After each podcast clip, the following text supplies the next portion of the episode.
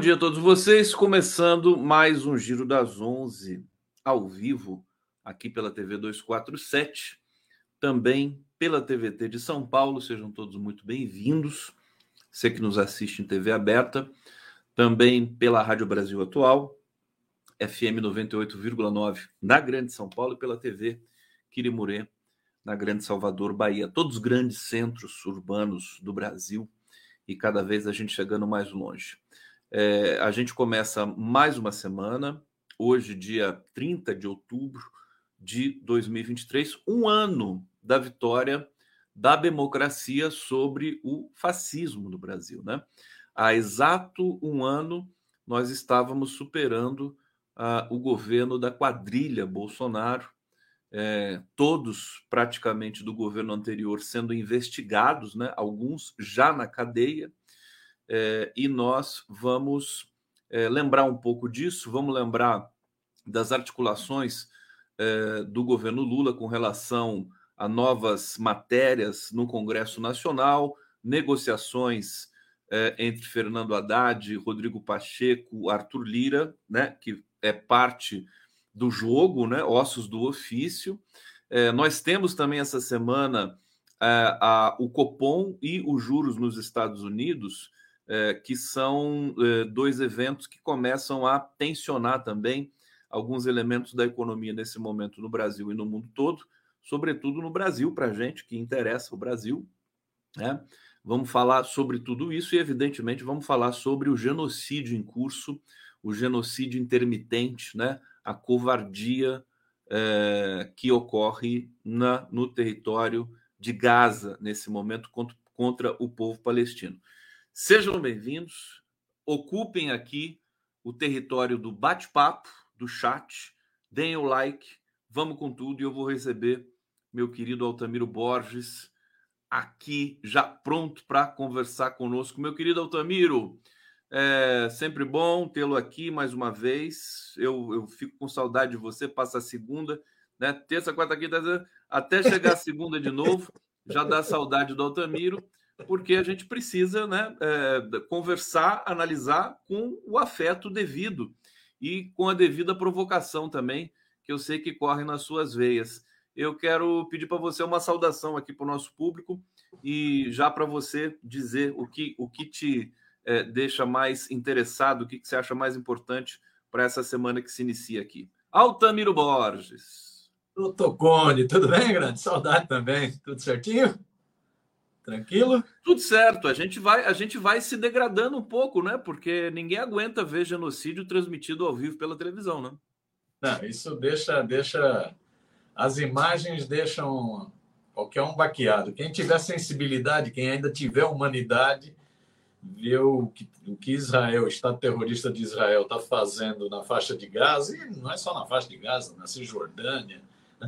o que está fazendo é uma coisa deixa a pessoa totalmente indignada. Né? Só não baixa o astral de vez, porque você tem que ter vontade de lutar, vontade de mudar essa realidade.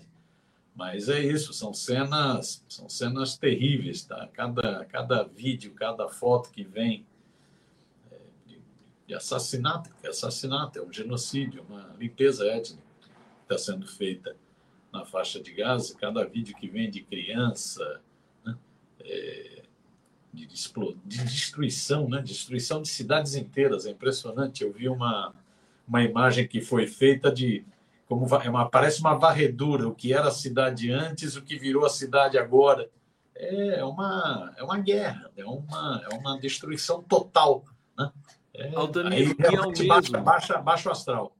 Ao mesmo tempo, um volume de mentiras divulgadas pelas, pelas agências internacionais sem precedentes. Nem na guerra da Ucrânia se mentiu tanto. Eu tô, eu tô chocado com tudo isso, não é? Ou você, é. você tem essa percepção? A brasileira a gente nem fala mais porque a mídia brasileira, enfim, tá morta, né? Saiu uma pesquisa, saiu uma pesquisa no Gallup, do Gallup na semana passada sobre credibilidade da imprensa nos Estados Unidos a credibilidade da imprensa está indo para o ralo. Né? Mais de 39% diz que não, não acredita em nada que a imprensa fala. Né? É, 20 e poucos por cento acreditam um pouquinho só no que a imprensa fala. Né? É o pior índice da série histórica do Gallup nos Estados Unidos. E tem tudo a ver com a guerra, com as mentiras da guerra, né? as mentiras sobre a guerra. Que, para começar, o próprio termo guerra é, é irreal, porque não é guerra, não são dois exércitos em guerra, né? É, não, não, são forças simétricas, né? não são nem dois exércitos, nem simétricos. Né? O que está havendo é um genocídio, é uma matança, né? totalmente desproporcional, assimétrico, é o que está havendo. E a mentira também se dá quando fala guerra contra o Hamas. O problema não é o Hamas, o problema é a população palestina, é uma visão colonialista de querer tomar todo aquele território, né? é de limpeza, né? de limpeza. Né? Eles falam, né? são os nazistas falavam que os judeus eram animais. E, infelizmente, os, o Estado terrorista de Israel fala que os palestinos são animais. É a mesma linguagem. Né? Então, essa imprensa, com, essa, com esse tipo de cobertura, ela vai, ela vai perdendo credibilidade. Vai perdendo credibilidade. Nos Estados Unidos, o Gallup indica, e isso se fizer pesquisa no, no restante do mundo. Até porque, mesmo com a imprensa né, é, desvirtuando é, realçando fatos que lhe interessam, omitindo fatos que não lhe interessam, que é isso que é o padrão moderno da manipulação, é, é realçar o que te interessa e omitir o que não te interessa. Né? É, mesmo a imprensa fazendo isso, a chamada grande imprensa, a mídia monopolista, né? a mídia imperial, porque no caso toda ela atrelada à política dos Estados Unidos e à política do seu seu braço armado no Oriente Médio, que é Israel. Israel é um braço armado dos Estados Unidos no Oriente Médio, como disse o próprio Biden, né? se não existisse, a gente criava. Né? É, é, é isso. Mas, mesmo com toda essa manipulação é mundial, né? é, a onda de protestos vai, vai crescendo. As pessoas estão vendo o que está ocorrendo, então a onda de protestos vai crescendo. Por isso que a credibilidade dessa imprensa vai, vai para o ralo também. Quase que paradoxalmente, é, em função das redes sociais, né? Que são de propriedade dos próprios Estados Unidos. Quer dizer, mas não dá para controlar. É, é, como você não controla mentira nas redes, ó, vou dizer uma coisa filosófica aqui. Você também não controla a verdade, né, Altamiro? A verdade também tem uma força. É, agora, é incrível que é, é, nessa campanha toda, como você está destacando, eu vou seguir nessa linha. Daqui a pouco a gente fala da política doméstica, porque é muito importante a gente comentar alguns temas também. Mas antes eu quero tratar realmente dessa questão que influencia todos nós aqui no dia a dia, né? É, até porque também esse processo pode, ele está escalando, está levando países árabes também a ter uma iminência, né? A gente está numa iminência de uma entrada, por exemplo, do, do Irã. Muita gente diz que não, mas é uma, uma situação muito delicada. A gente tem a, a fronteira é, norte de Israel ali com o Hezbollah numa situação também delicada de muitas hostilidades e ataques e contra-ataques concretos, né? É, como de fato o mundo se solidariza com o povo palestino. A bandeira palestina é uma das, uma das marcas mais potentes do planeta nesse momento. Tem um dado interessante: a, aquela loja virtual Shine, que é chinesa, ela é, proibiu a venda de bandeiras israelenses e é, abaixou o preço da, das bandeiras palestinas no, no, num ato assim que me parece político, né? É uma coisa muito forte, sendo também de, do país, né? É, sendo da China essa essa loja virtual. É, você, vê perspectiva. Hoje o Brasil está reunido na ONU de novo.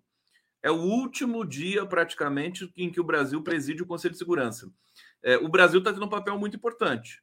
É, agora, não dá para alimentar muita, muita esperança de que a ONU né, vá, vá ter algum papel, ainda que haja um esforço. Né? O que, que você poderia dizer para a gente sobre esse processo na ONU, com o Brasil e tudo mais? Então, quando só, só eu peguei aqui os números da Gallup, eu tinha dado os números, né, de descrédito da, da imprensa nos Estados Unidos, que tem muito a ver com essa com esse terror instalado por Israel desde desde o início de outubro. Né? Os números são esses, só para você precisar. 39% dos americanos dizem não confiar de jeito nenhum na, na imprensa estadunidense. 30, 31%, 39%. 29% afirmam que não acreditam muito na imprensa estadunidense e 32% confiam. Isso é, é, o pior índice de descrédito na, na série da, do Gallup sobre imprensa do Império. Né? É impressionante, vai caindo a credibilidade. Eu acho o que, o que pode o que, é, que pode conter esse braço assassino do, do Netanyahu, da extrema-direita, dos sionistas, do Estado de Israel, porque o problema não está só no Netanyahu, é o Estado de Israel. O que pode conter essa sanha assassina, né? essa política eh, que lembra muito o que foi o nazismo, né? né? o que pode conter é muita pressão de rua, e ela está aumentando, e ela está aumentando, e me chama a atenção que ela está aumentando não é no mundo árabe, ela está aumentando no mundo todo. Você vê as manifestações na Europa estão gigantescas e cada dia crescem mais. Né? Cada dia crescem mais. Aqui no Brasil ainda são manifestações pequenas, mas você tem tido uma repetição de manifestações. Nós estamos a três é, finais de semana. Você pode ter uma primavera global. Pois é. É, porque isso vai encorpando. Nós estamos há três semanas com manifestações aqui em São Paulo.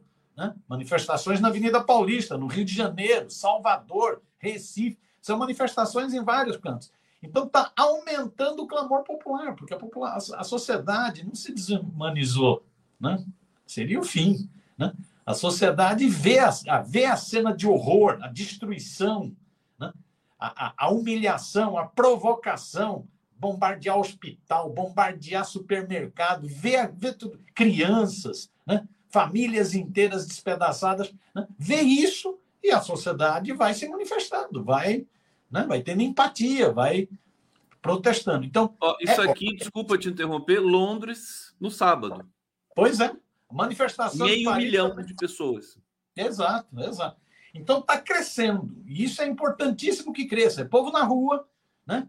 É, criticando a política terrorista do Estado de Israel, povo na rua exigindo paz, exigindo trégua humanitária, né? povo na rua criticando a ação dos Estados Unidos, porque são os Estados Unidos que armam Israel, que armam Israel, são os Estados Unidos que têm bloqueado qualquer ação diplomática na ONU, tem né, vetado, né, tem poder de veto. Então, criticando os Estados Unidos, então manifesta apoio à luta do povo palestino, pede o cessar-fogo, pede corredores humanitários, ajuda humanitária. Aí eu acho que é Turquia, não é isso? Istambul, exatamente. 2 milhões de pessoas. Pois é. Não, manifestações estão crescendo. Né? É. Eu acho que a ONU, a ONU está paralisada. Agora, é isso, você vê, assim, tá, o mundo é a dialética, você estava falando da dialética das redes sociais, né? como é contraditórias, mesmo as redes sociais que podem ter o esgoto, são importantíssimas em mostrar o que de fato está ocorrendo na, na faixa de Gaza. Né? E, e, a ONU que é, tem sido muito omissa, está paralisada, em função de poder de veto dos Estados Unidos e outros poderes de veto. Né? Mas agora Israel está pedindo a cabeça do, secretário, do dirigente da ONU, do Guterres. Né? Então agora você tem que defender o Guterres, porque ele está sendo atacado por Israel. Israel está pedindo o impeachment dele. Olha a maluquice que é isso. Né? Mas a ONU muito omissa, com muita dificuldade. Então tem que ter muita pressão de rua e tem que ter né, a ação de governos com poder no mundo. Eu acho que o Brasil está cumprindo um papel importantíssimo, encerra agora essa presidência do Conselho de Segurança, encerra amanhã. Né? O Brasil cumpre é, um papel só que quem assume, desculpa, quem assume depois do Brasil é, é a China. China. Isso, exatamente, é a China. A China pode cumprir um papel, já está cumprindo, mas pode cumprir um papel ainda maior, porque a China é, é poder mundial, poder econômico, né? poder geopolítico grande. Né? É, para ver se contém antes da barbárie, da barbárie total. A barbárie já está existindo, já, tá, já é uma política é, assassina. Né? Mas antes de você ver o cerco, eles vão fechando o cerco para uma invasão em terra que pode ser um desastre. E pode, pode realmente fazer com que o conflito deixe de ser só naquela região e se espalhe. Se espalhe para toda a região. Para toda a região. Né? Então, nós estamos num momento delicadíssimo que exige mais povo na rua e exige que a ONU tome atitude. É, tá, gente, é impressionante, mano. Vocês viram, eu vou mostrar de novo as fotos aqui. Aliás, vamos mostrar até agora, né? Isso aqui me impressionou muito. Olha, Londres, né? Isso aqui é a ponte do Tambisa, é uma foto emblemática.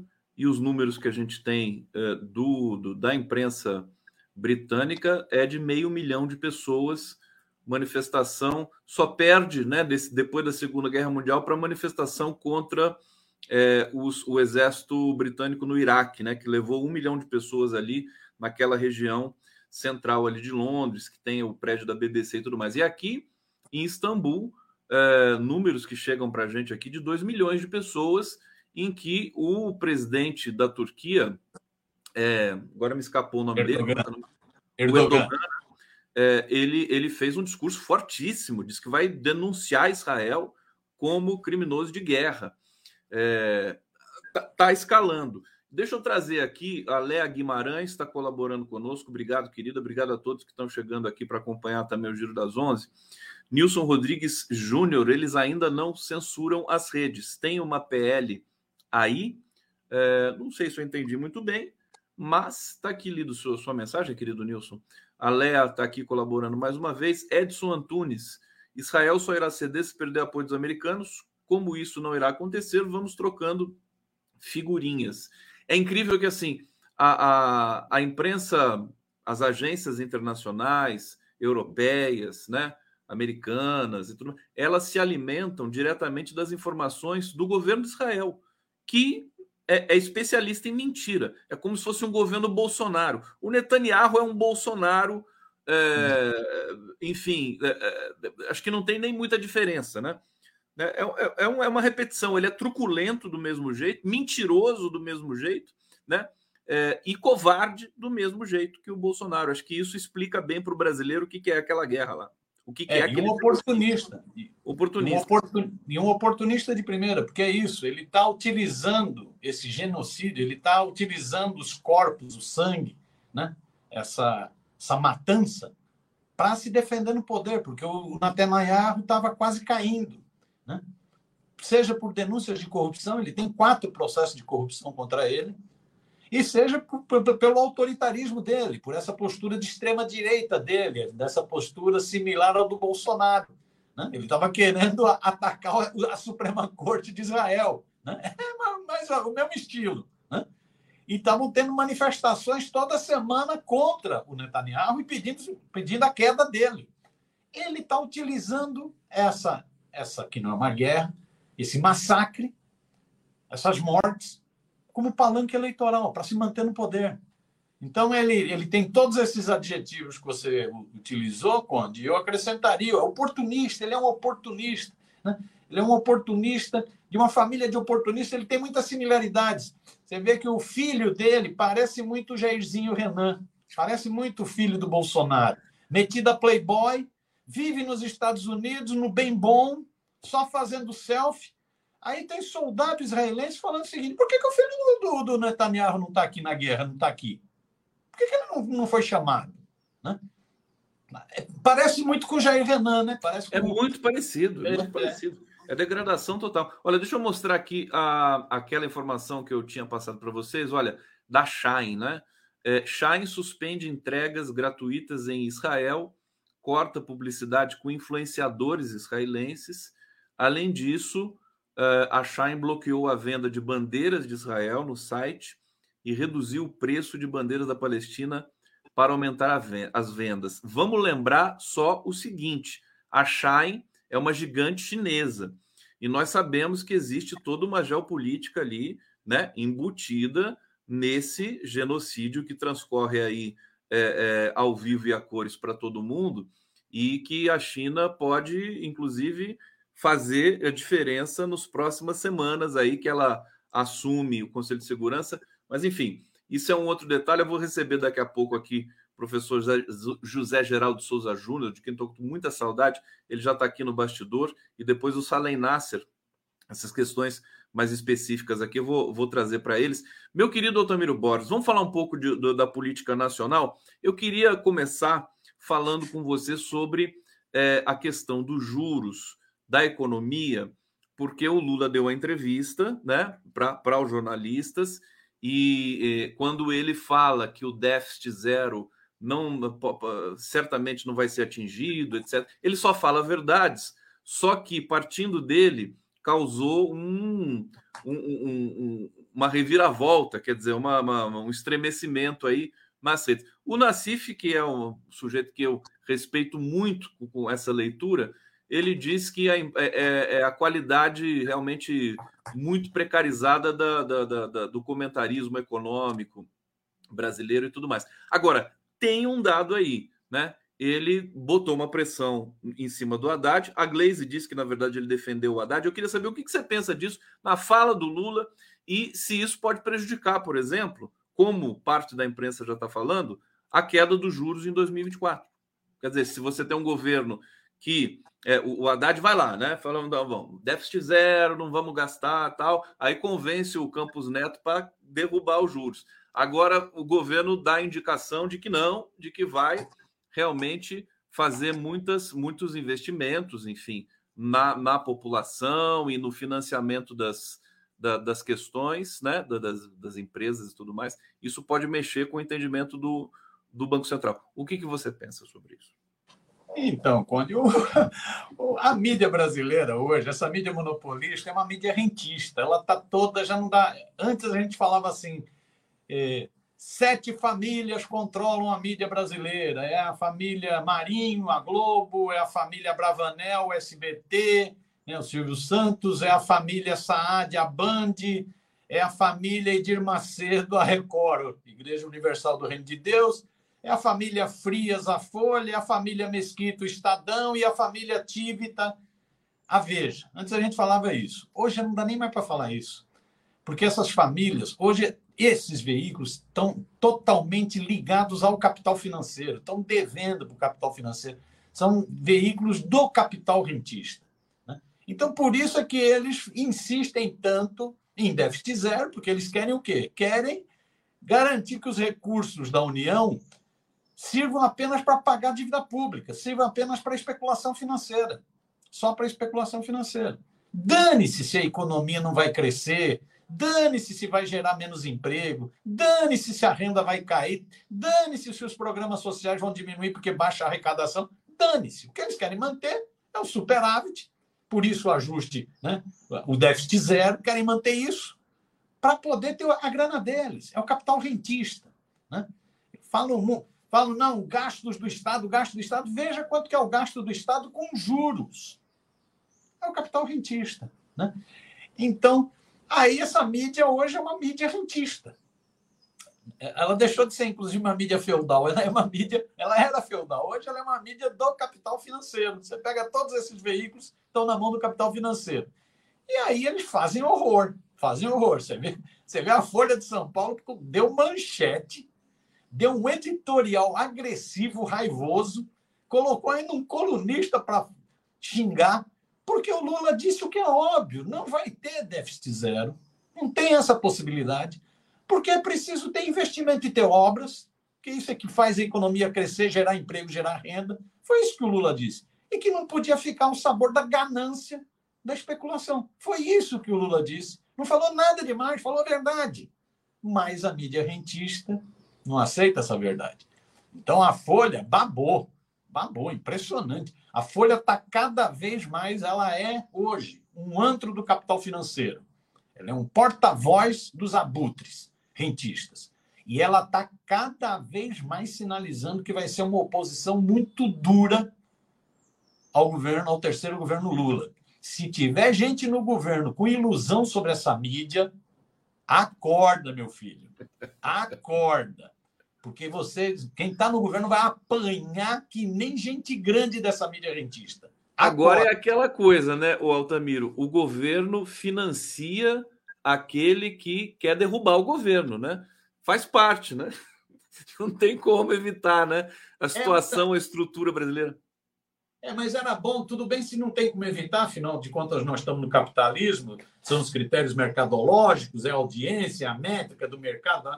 Se não tem como evitar, pelo menos tente pluralizar, tente fortalecer a comunicação pública, tente fortalecer a comunicação alternativa, independente, periférica, tente fortalecer a pluralidade, porque se não fortalecer essa pluralidade, vai ficar na mão desses caras. Perfeito. Então você chegou no ponto que, que, que eu acho que é o mais importante de tudo aqui. Você acha que o governo está dando essa atenção para a mídia, digamos, é, é, é, não oficial, né?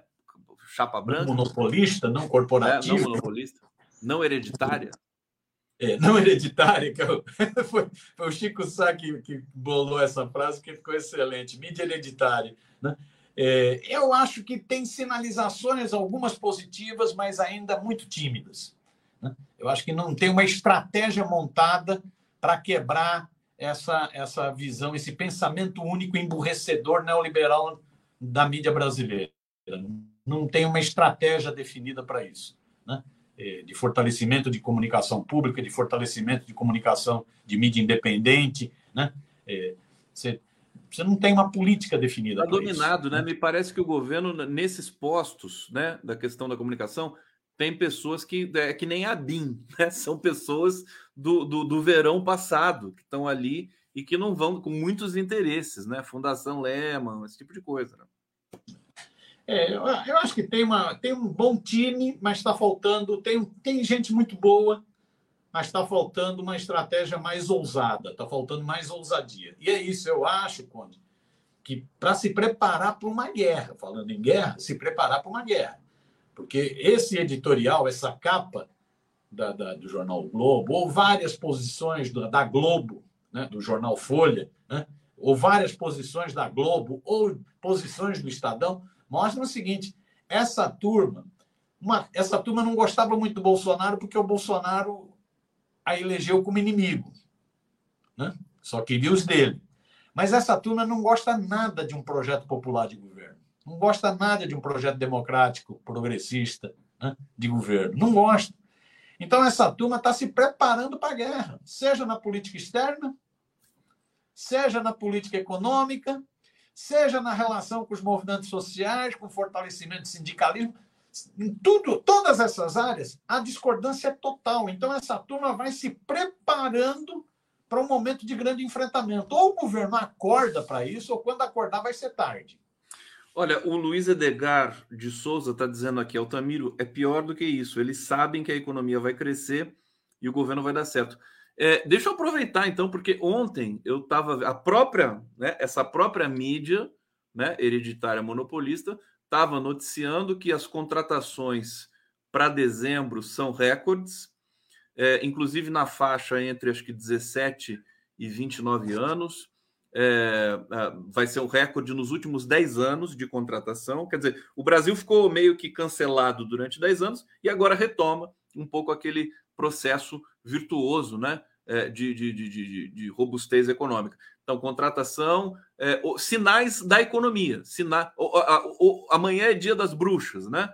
É, que inclusive é, no Brasil se fala Halloween de maneira assim colonizada, né? Que na verdade é o dia do Saci no Brasil. Mas é, é, consagrou essa coisa do Halloween, as pessoas lotaram a 25 de março, todo mundo comprando fantasia de Halloween, o que é um termômetro de que as pessoas voltaram a ter, digamos assim, um pouco de recurso para se divertir também. É, economia vai dar certo? Eu não sou economista. Aí quem manja mais dessa história, você citou um dos que manja, que é o Nassif. Né? Tive até com o Nassif semana retrasada. É, eu tenho a impressão que tem sinais positivos, mas eu não entro num otimismo muito, muito contagioso assim. Tem sinais positivos que não tem nada a ver o Estadão. Olha aí, olha aí a mídia monopolista, rentista novamente. O Estadão disse que o Lula tem sorte. Não tem nada a ver com sorte. Né? Teve a ver com ações de governo. Valorização do salário mínimo, mudança, isenção do imposto de renda, reajuste de servidores públicos que estava congelado há quatro anos, políticas sociais muito ousadas, retomada da Minha Casa Minha Vida, Bolsa Família, políticas sociais muito ousadas. Tudo isso mexe com a economia, mexe com o mercado interno e isso possibilita uma melhoria. Possibilita uma melhoria. Né? Então, é, é, é, não teve nada de sorte, foram ações, foi um governo muito proativo nesses 10 meses. Né? Agora, eu não sei se isso é suficiente para achar que a economia agora deslanchou, porque os dados, Conde, os dados macroeconômicos são muito preocupantes. Você pega, nós continuamos com, uma, com juros mais elevado do, do planeta. esses juros impedem que a economia cresça, dificultam o crescimento, emperram o crescimento. Então, era preciso uma mudança radical nessa política de juros. Eu sei que, que, o, que o, o, o Bob Fields, lá, o Roberto Campos, gosta de offshore, gosta de fundos exclusivos, ele gosta, ele tem inclusive as suas aplicações. Mas era, era preciso uma política né, totalmente, uma política monetária totalmente diferente do que está sendo aplicada. Essa política monetária dificulta emperra o crescimento da economia brasileira. Então, por mais que o governo tome várias medidas positivas para alavancar, esbarra nessa política monetária. Esse é um problema. A política fiscal também. Mesmo o arcabouço que foi aprovado, ele é melhor do que o teto de gasto, mas ele ainda é muito restritivo para investimentos, né? para o que a mídia chama de gastos. Né? Investimentos, é muito restritivo. Né? Ele ainda é uma política de certo austericídio. Então, eu acho que o Brasil ainda está muito amarrado na política monetária. Eu não sou economista, não entendo do assunto. Quem entende é o Nassif. Mas acho que está muito amarrado na política monetária, muito amarrado na política fiscal. Né? É, é, isso, então, trava, trava o crescimento do Brasil. Você tem um índice de inadimplência elevadíssimo, né? que tem a ver com a política de juros. Você tem baixíssimo investimento, que tem a ver com a política de juros. Né? É, é, então, eu acho que tem sinais de melhora, por isso comemorar, você começou dizendo, né, um ano da derrota do capeta, do capetão, do fascista. Né? Tem uma cena que hoje está viralizando nas redes sociais, que é quando sai o resultado, ele chorando. Né? É, é, temos que comemorar, é preciso mostrar que há uma mudança com relação ao governo Bolsonaro. O governo Bolsonaro, a economia está afundando. Né? A, a economia dá sinais positivos, mas ainda falta muita coisa. Ainda falta muita coisa a economia. Então, eu não sou de um otimismo radiante. Né? Eu, eu comemoro, pero eu fico com o pé, pé atrás. Eu acho que a economia ainda está muito travada né? muito travada. Essa é a opinião de um não economista. É, eu acho que são sinais, né? São sinais. Essa coisa aumentou a contratação, tal, as pessoas estão comprando mais, etc. Tem mais gente no supermercado, são sinais. Agora, evidentemente, nessa estrutura né, apodrecida que nos foi legada por Paulo Guedes, né, Henrique Meirelles, não vamos esquecer ali com Michel Temer também, né? É, realmente aí é, a gente vai ter muito arroz com feijão para comer também para a gente melhorar um pouco essa situação. O Edson Antunes está dizendo aqui na CBN o leilão, o, o, o leitão, ah, a Miriam, né? Desceu a lenha no Lula. A Miriam está reclamando muito, diz que o Lula não podia ter falado aquilo de jeito nenhum. Aliás, a Folha de São Paulo, como você destacou, e a imprensa convencional. É, é, é aquela coisa, a gente analisa também as falas do presidente Lula é, como também um, um, um instrumento né? É um instrumento que mexe com o mercado. É, tanto que naquele dia a bolsa caiu, o dólar subiu, e, e, e, mais uma vez, vamos lembrar aqui do Luiz Nassif, ele fez uma, um estudo né, é, breve assim no, no, no, canal, no GGN, no, no site, dizendo que só nos últimos dois anos a bolsa subiu 78 vezes, caiu é, 154, quer dizer, ela cai e sobe todo dia, não precisa ficar desesperado com isso também. É, mas é aquela coisa, com um pouco que eu acho que é o que o Haddad faz, né? Deixar os abutres, né? Sem, sem salivar, né? Você, você coibir um pouco a saliva dos abutres para poder trabalhar com relativa tranquilidade. Você entende o meu ponto, né? Sim, sim. Não, esse editorial da Folha, esse de sexta-feira, ele é bem isso. Ele começa fazendo um elogio ao Haddad, dizendo que o Lula está desautorizando o Haddad. Ou seja, ele joga na cisane. É interessante que é isso, é isso que você disse. É interessante recordar. Quando o Lula levantou no ano passado o nome do Haddad para ministro, a mídia caiu de pau. Bateu no Haddad para matar, inclusive desqualificando, dizendo, esquecendo que ele era economista. Esqueceram. Ele não entende nada de economia caíram, bateram para matar, queriam um homem do mercado no Ministério da Fazenda. Né? E o Lula, uma atitude muito positiva, disse o seguinte: ó, quem foi eleito presidente aqui fui eu e eu indico o ministro. Ponto. Então não venham torrar meu saco. Né? Quem foi eleito presidente aqui fui eu e eu indico o ministro. E peitou e garantiu o Haddad. Como garantiu também descer o cacete o mercadante no BNDES. Descer, como garantiu agora o Márcio Postman. Essa Miriam Leitão destilou veneno contra o Márcio Postman. E o Lula, eu vou bancar o Márcio Postman. E o IBGE está aí. Pois é. Quem fez, fez, inclusive, um belíssimo trabalho a semana passada. Saiu um, um estudo sobre trabalhadores de aplicativos, que é um primor o estudo. Palmas, palmas para o Postman. É belíssimo, belíssimo, que mostra que são 2 milhões e 100 mil trabalhadores já por aplicativo. Ah, eu vi o dado. É. É, 1 milhão e 500 só na, na, no transporte de passageiros no transporte de mercadorias. Negócio, salário, jornada, previdência, mas isso é outra coisa. Você... Aí eles des, desceram o cacete no, no Haddad. E o Lula bancou. Agora, eles estão ventilando o Haddad, porque exatamente o Haddad é o que tenta acalmar o mercado. E o Lula não tenta acalmar o mercado. O Lula está dizendo Lula o seguinte: eu, eu fui eleito para incluir o pobre no orçamento e o rico no imposto de renda. Eu não sou aqui para representar capital financeiro. E aí, então, a mídia tenta criar cisânia. Está engraçado. Você está lembrando uma coisa tão legal que eu acho que é uma, uma, das principais lembranças aí desse, desse 30 de outubro, um ano que o Brasil venceu a bandidagem quadrilheira do fascismo do Bolsonaro, é, é dizer que o, o, mercadante, caramba, o mercadante é, é, era, era o horror para essa mídia, né? Ele sempre representou, é um cara que tem um pensamento que todo mundo conhece, né? De investimento, é, em, em, em obras públicas tudo mais. Quando foi para o BNDES, né? Até que a mídia não, não ela, ela, reclamou bastante. O Haddad é a mesma coisa, eu me lembro como ele foi metralhado, né? O Postman, e agora, na verdade, o Mercadante nem tanto, mas o Haddad é o, é o querido da mídia. Inclusive, saiu a pesquisa Quest é, entre aspas, né? Entre aspas. É porque ele está é, é, executando, digamos assim, tocando uma política que realmente, né, é, é, digamos, atende alguns recados desse, desse ultraliberalismo aí. Meu querido Altamiro, olha, o Luiz Edgar está aqui mais uma vez. Quando você constrói uma casa, engenheiro, pedreiro, eletricista, marceneiro, mercadinho, supermercado, imagine o final disto é, tá aqui. É, é, pode significar muitas coisas. Obrigado, Luiz Edgar. É uma mensagem um pouco enigmática, né?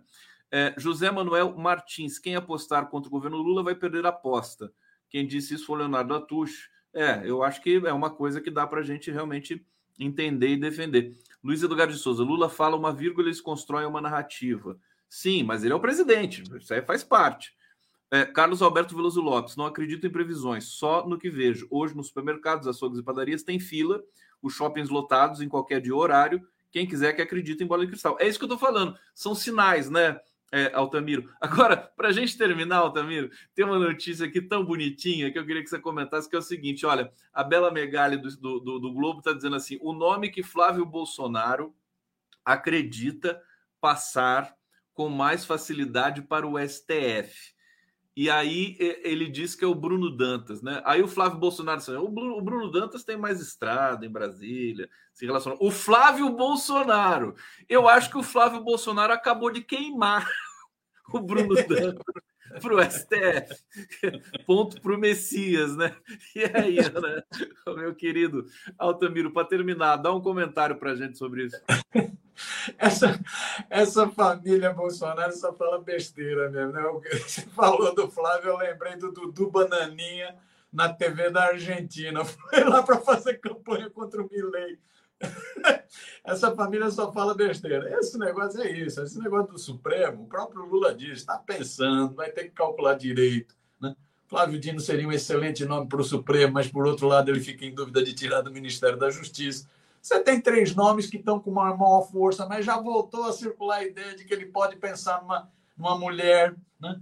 Então está maturando, está maturando. Tá... O Lula é uma característica dele. Ele ouve muito, ele conversa muito, ele adora conversar, né? para ir formando opinião. O que ele precisa de um Supremo que garanta a defesa da Constituição, um Supremo né? é, é, é, que não, não esteja apto a golpes, como já ocorreram, né, com o Supremo e com tudo, né, ele precisa isso. Ele tem a própria experiência de indicações dele, que algumas não foram boas, então ele também leva em conta o passado, então ele vai sondando, vai, vai ouvindo. Agora, é evidente que o Flávio Bolsonaro fazendo campanha para o presidente do TCU, acho que tirou pontos. Acho que o Bruno Dantas falou. Tadinho do Bruno Deus, Dantas. Eu li essa matéria e fiquei com pena dele. Ô, ô, meu querido Altamiro, deixa eu. Ih, o Altamiro caiu. Peraí. Caiu, voltou. voltou. Calma, Altamiro. Calma, rapaz. Não, não fui eu, não. embora? Não, não fui eu, não. Eu não fiz nada. Nem tocou o telefone dessa Ô, Altamiro, deixa eu, deixa eu colocar aqui na tela é, esse rapaz aqui, esse moço, você conhece esse moço aqui? Conheço, José Geraldo de Souza Júnior, um dos maiores juristas desse país, ex-reitor da UNB, está aqui. É, eu falei para ele que eu precisei, né, preciso ouvir o Zé Geraldo com todo o humanismo que lhe é peculiar para falar um pouco e tentar acalmar os nossos corações com relação a esse genocídio que a gente assiste em Gaza. Zé Geraldo, bem-vindo, querido, tudo bom? Tudo, estava aqui nos bastidores me deleitando com a conversa com o Altamiro, né? É, matando saudades de você.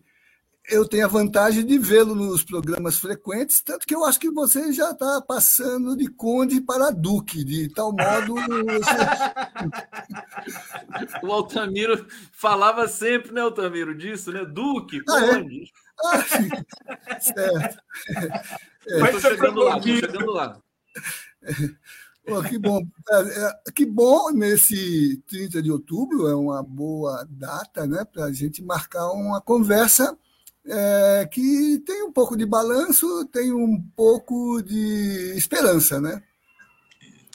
Sem dúvida nenhuma. Olha, eu estou muito feliz aqui com a presença do Zé Geraldo. Altamiro, eu quero me despedir, vou liberar você e, e, vou continuar aqui com o Zé Geraldo e passo para você fazer a saudação aí para o nosso público e para o Zé também.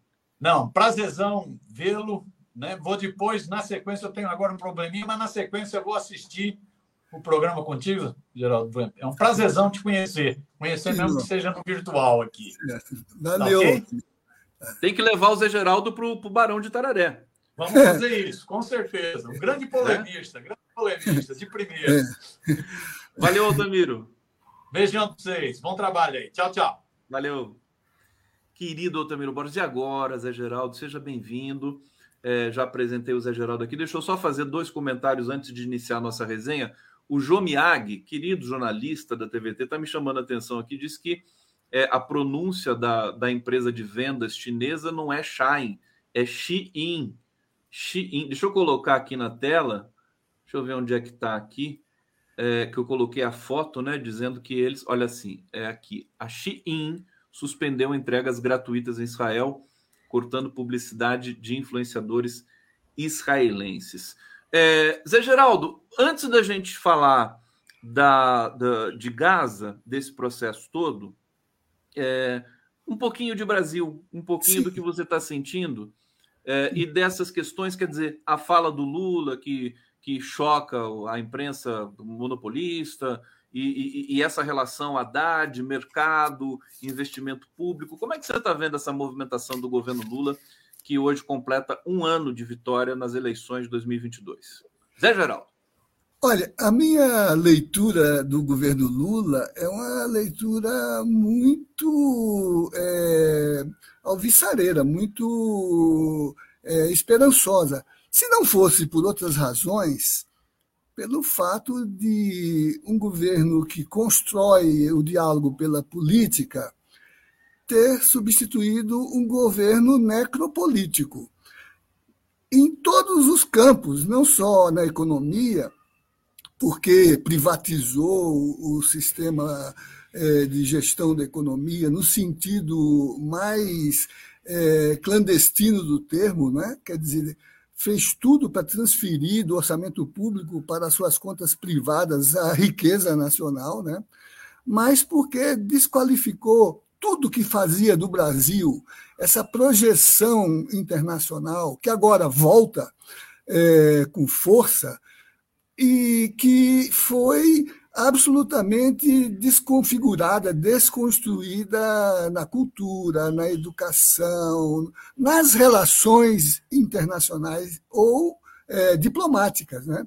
Então, é, ver o governo atual é um alento, porque de tal modo houve uma terra arrasada, e até mesmo no sentido literal, se a gente pensar a questão social, a questão indígena, a questão quilombola, é, que é, qualquer coisa que seja feita, e é feita com esse sentido de resgate da dignidade da política, já baliza uh, essa governança.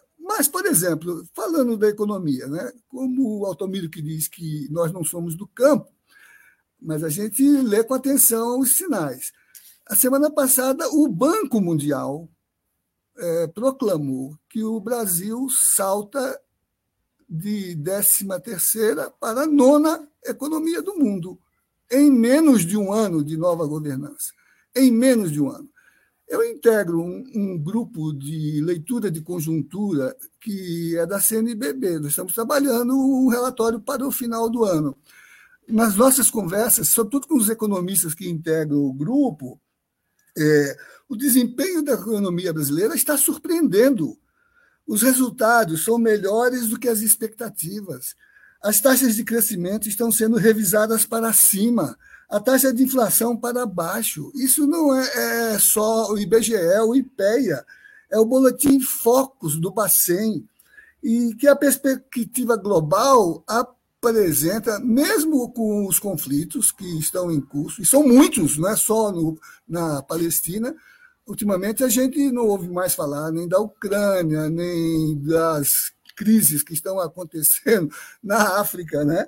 É, mas é, as demandas, mesmo com a primarização da economia brasileira, ainda, porque a infraestrutura de produção está afetada, e olha a sagacidade do Lula, colocou o, o vice-presidente Alckmin para conduzir esse processo, né? As referências a partir dos mercados internacionais é de que é, isso está muito incrementado até pelas expectativas do mercado chinês. Né? Então, eu diria que, é, para além disso, esses dados que você trocou agora com o Altamiro né, sobre emprego, né? Os, os, os, participantes da live já mencionaram as filas. É, você falou até do Halloween, né? É, Imagine se fosse para o Saci Pererê, não é isso que. É, é, não, a gente está caminhando, se o Halloween está assim, é, o Natal, a gente vai ter aquele recordes. Tanto que essa, essa que é a matéria, né? É, de contratações e tudo mais. É, então eu acho, viu, Conde, o Duque, né, que é, a nossa perspectiva é muito boa. Né? Você já traçou aí, com Altamiro, uma leitura pelo econômico mas eu penso que é, uma chave de interpretação desse momento, ao cabo de um ano da eleição, né, é que está se dando a reestruturação do Estado com a construção de um governo com frente ampla, mas que quer inserir o Brasil na geopolítica global, que é, trabalha a questão é, da é, o, o, redefinição da, da infraestrutura de produção com uma é, configuração muito importante, tanto no campo industrial quanto no campo da agricultura, né? para que. No campo essa, acadêmico também, né? A, principalmente nesse campo, que ainda não deu um salto maior, porque o orçamento ainda é o anterior, e ainda que aquele, aquela PEC da transição, né? Tenha liberado alguns entraves, mas a intenção do presidente Lula não era atingir esse campo, mas sim as políticas sociais, que é o forte da sua proposta. Né? E elas Deixa eu aproveitar, meu querido Zé Geraldo, porque é, você sempre me ensinou nas suas falas que a utopia é necessária. Eu, eu, eu, uhum. Essa palavra sempre importante.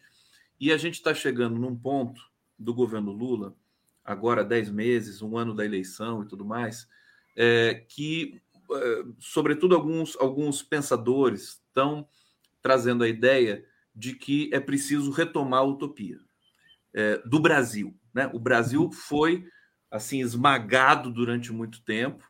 É, o Lula fez um governo até aqui é, de, de, de re, rearranjo né? das da, da, da, do, enfim, do próprio, das próprias instituições ali dentro, dos órgãos, dos ministérios.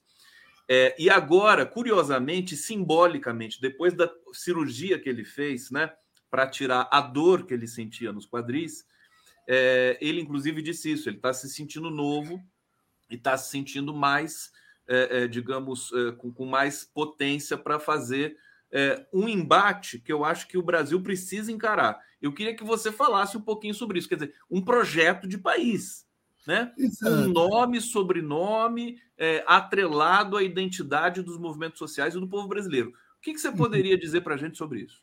Então, eu acho que quando a gente fala de utopia, é, não é no sentido do imaginário delirante, é no sentido de é, acumular, né? Aquilo que a nossa história trouxe de construção né, de uma sociedade que se politiza e que se humaniza. Né?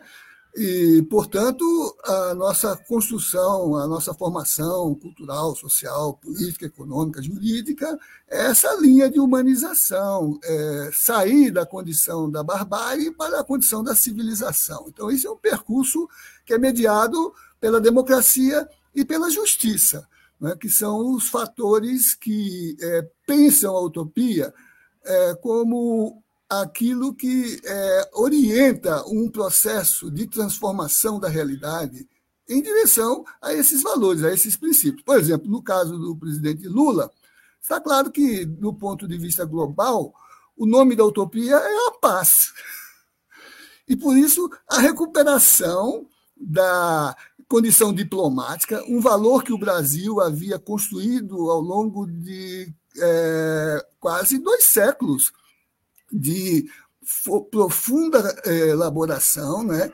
e que o fez um interlocutor importante. A palavra é, comum dos estadistas no itinerário que o presidente Lula estabeleceu logo depois de eleito e ainda não empossado foi demonstrar que essa agenda diplomática já permitiu ele governar antes de tomar posse, porque ele foi um interlocutor é, em todas as grandes reuniões importantes que se deu logo em seguida ao resultado da eleição, incluindo aquelas que dizem respeito, por exemplo, a um outro paradigma é, utópico, que é resgatar o sentido do humano inscrito na perspectiva do reconhecimento da dignidade da natureza.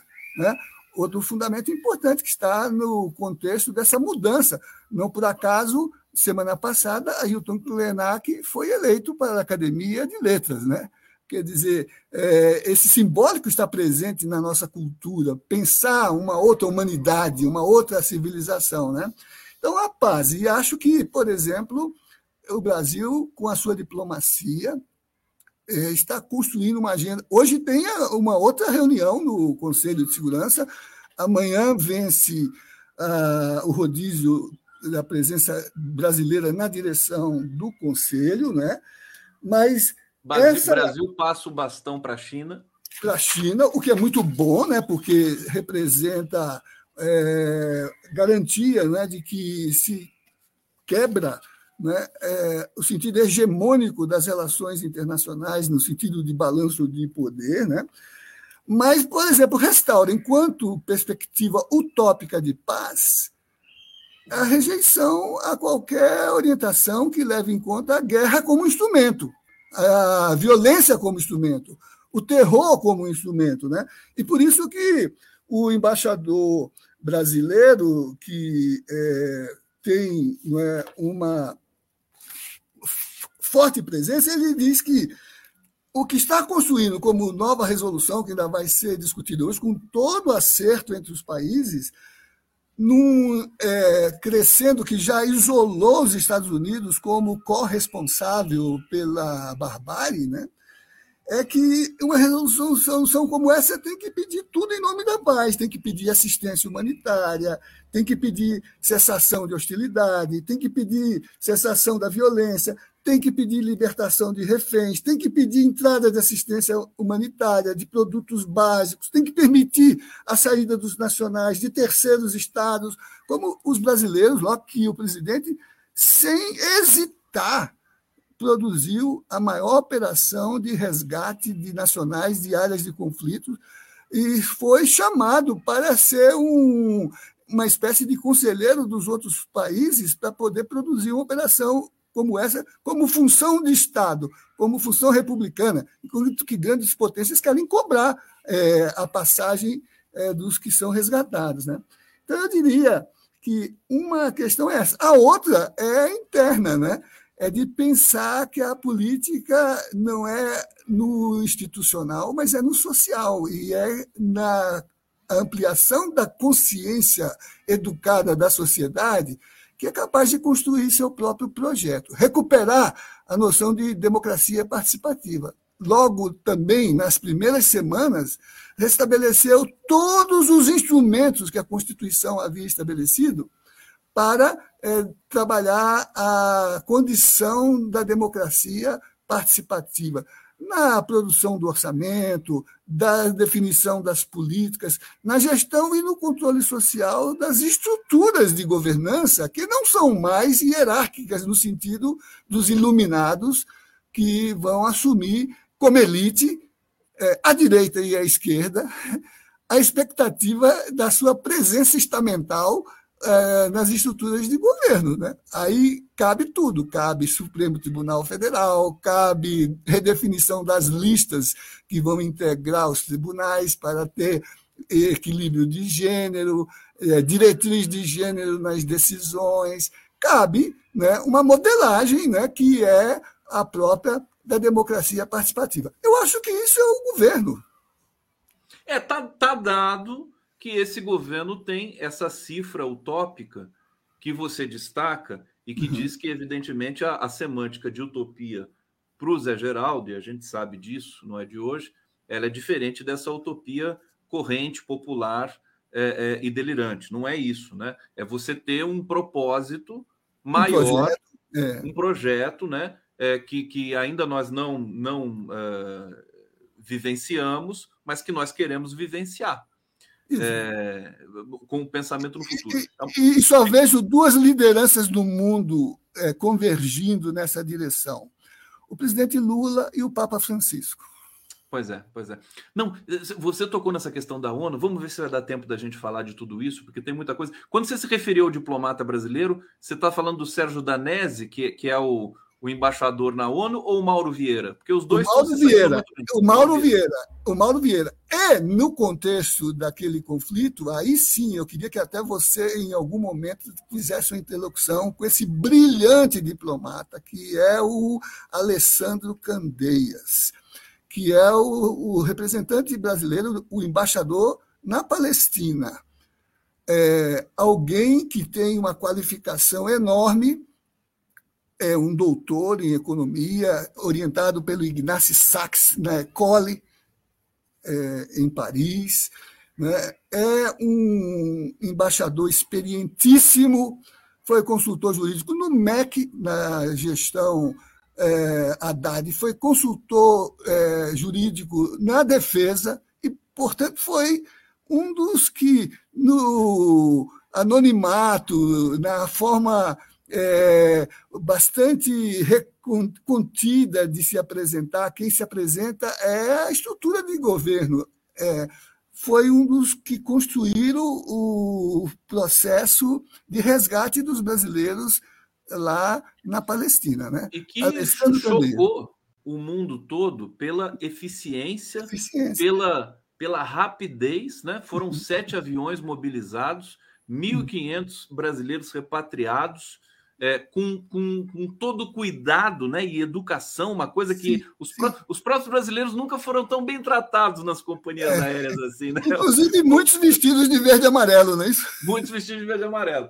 Pois é, você vê que é, é o compromisso do Lula, porque ele governa para todos, não pra vai tudo, governar só para os seus. E tem é. um avião estacionado lá no Cairo, o avião sim. da presidência da República. Eu acho isso tão, tão importante. Quer dizer, é um sinal do Lula para os é, é, genocidas ali de Israel e, e, e, e congêneres, né? Falou: olha, eu estou a favor da vida e estou aqui à Isso. disposição o tempo todo e quero uhum. salvar os meus compatriotas, pelo menos. Isso, e já, e já produziu um resultado, Conde, porque ainda que os Estados Unidos tenham vetado a primeira resolução, o Biden logo em seguida tratou de construir uma é, linguagem de corredor humanitário, né?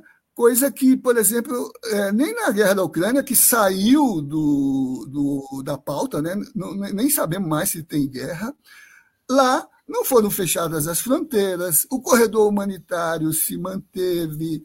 É, vários corredores lá. Né? Vários. Né? Ainda vários. que o, a, a, estratégia russa soubesse que por esses corredores também se infiltrariam mercenários, for, for, forças clandestinas, mas não fechou as fronteiras. Né? Então, o Biden eh, fez isso e agora querendo como que aliviar sua consciência infeliz. Né? É, os, Mas é uma, é uma consequência da proposta brasileira. Claro, os estadunidenses eles são assim, desde Obama, desde aquele da, da, da negociação que o Brasil fez com o Irã, das centrífugas é, é. de enriquecimento de urânio, né? Eles, é, o Brasil vai, dá a ideia, faz a negociação, constrói, só que aí os Estados Unidos não querem que o Brasil fique com os louros Isso da construção. Eles vão lá e tomam para eles a ideia. Agora, já está bom, já está de bom tamanho. Se for assim, né?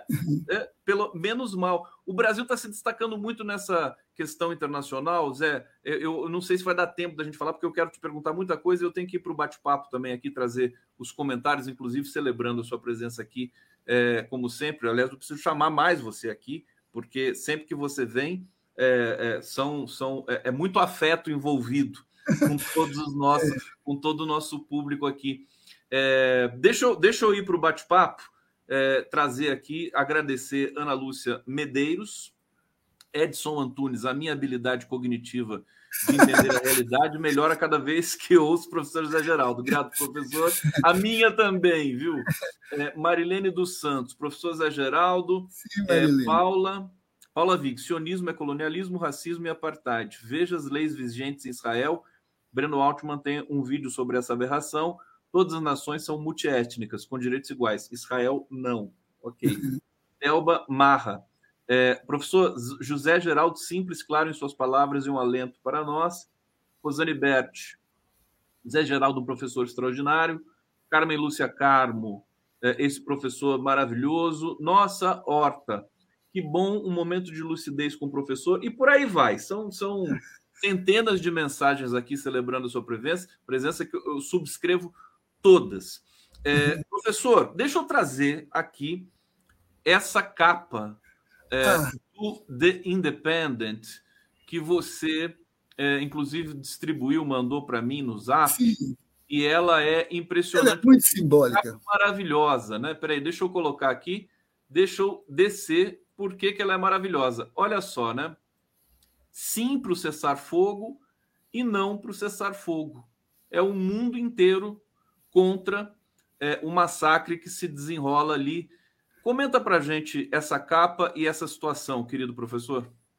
Então, e também a partir dos comentários. É, é claro que há uma questão que se coloca sobre a, é, o marcador do sionismo, que nós sabemos é um fenômeno lá da Europa, quando se criou a condição política para os judeus na diáspora tentarem um lugar para se instalar como é, um país né, que agregasse o que os manteve unidos no processo de dispersão pelo mundo, fortalecendo muito essa identidade cultural e religiosa. Né? Então, a pátria, o sionismo era isso, era uma luta do ponto de vista da articulação de uma possibilidade de se instalar.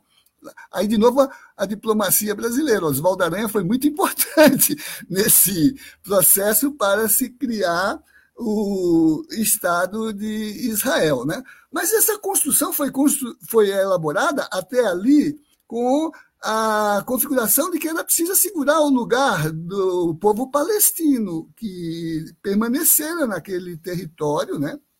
E que é, deveria se compartilhar esse lugar histórico reivindicado pelos israelenses. O sionismo permaneceu um pouco interno. Você sabe que, por exemplo, o sexto primeiro-ministro, Menachem Begin, era um conhecido terrorista, né? isso do ponto de vista da consecução de que a instalação de Israel pressupunha uma forma de é, violência que ele praticou seguidamente, é, e ainda quando o espaço era contido pela autoridade inglesa, né, ele fez aquele célebre atentado contra o hotel King David, né, em que 91 britânicos do mandato britânico da Palestina morreram. Isso não impediu que lá em 77 ele negociasse com Al Sadat o acordo de Camp David e com ele recebesse o prêmio Nobel. Né? Olha só, é, isso é uma coisa, o, o sionismo. Outra coisa é a concepção de partilha que envolve uma elaboração da política que eu creio que o povo de Israel não, não, não, não, não, não afasta. Mas que as tensões. A, a, a, e quando tem que levar em conta uma coisa, a gente pensa muito no aspecto ideológico, sionismo, antissemitismo, é, ódio, né? É, e esquece algo que o Altamiro lembrou, né? O que move Israel enquanto ação de Estado, que imbrica uma dimensão do sionismo, que é uma questão terrorista, né? é o fato de que o Estado de Israel agrega, pela contribuição dos judeus espalhados no mundo, um poder econômico tremendo. É, há pouco teve um artigo no El País de uma jornalista chamada Amanda Mars. O título do artigo é Goldman Sachs, o banco que governa o mundo. Goldman Sachs, o banco que governa o mundo. Lembrando que essa instituição que foi fundada em 1869 na junção de dois judeus, o judeu alemão Marcos Goldman que chegaram nos Estados Unidos, e o comerciante de roupa Saks, que era seu genro e que com ele se associou. E hoje governa o mundo, porque coloca seus quadros, inclusive, no governo dos Estados Unidos, seja democrata ou seja republicano. Então, do ponto de vista da presença de Israel, e pelo que Altamiro falou em relação ao rentismo no mundo, Israel é um agente do capitalismo. Então, o capitalismo joga uma força muito grande naquele espaço. E como o capitalismo tem a sua sede política é, e ideológica nos Estados Unidos, né, é o braço, é, tanto político quanto armado, né, dessa presença numa região estratégica que é, econômica, é, guerra do Golfo, quando, em 91, com Cristóvão Buarque e mais um brasileiro que era nativo da França, é, Christian é, Colbert, eu participei do colóquio de Alger, que se instalou no dia 28 de fevereiro de 1991, dia do cessar-fogo da Primeira Guerra do Golfo. É, em Argel, é, e a questão do colóquio, naquela altura, com muitas personalidades, Roger Garrodi, eh, Regis Debré, Ramsey Clark, o antigo secretário de Justiça dos Estados Unidos, né, era pensar a deriva do direito. Como ler o fenômeno daquela região que representasse, sentir qual era a trama econômica que movia os, os, os atores naquele processo, mas como isso interpelava a capacidade das Nações Unidas de jogarem um papel mediador naquele processo. Né? Então, é, o centro daquela discussão era tentar construir políticas de convivência, por exemplo, os acordos de Oslo, não é isso? Que fizeram o ajuste da partilha, criando a faixa de Gaza, criando a Cisjordânia, é, dividindo Jerusalém, para poder compor a presença, sobretudo, é, judaica, é, islâmica e cristã naquele espaço, né? mas, sobretudo, a, a presença palestina contida na faixa de Gaza, sobretudo, né?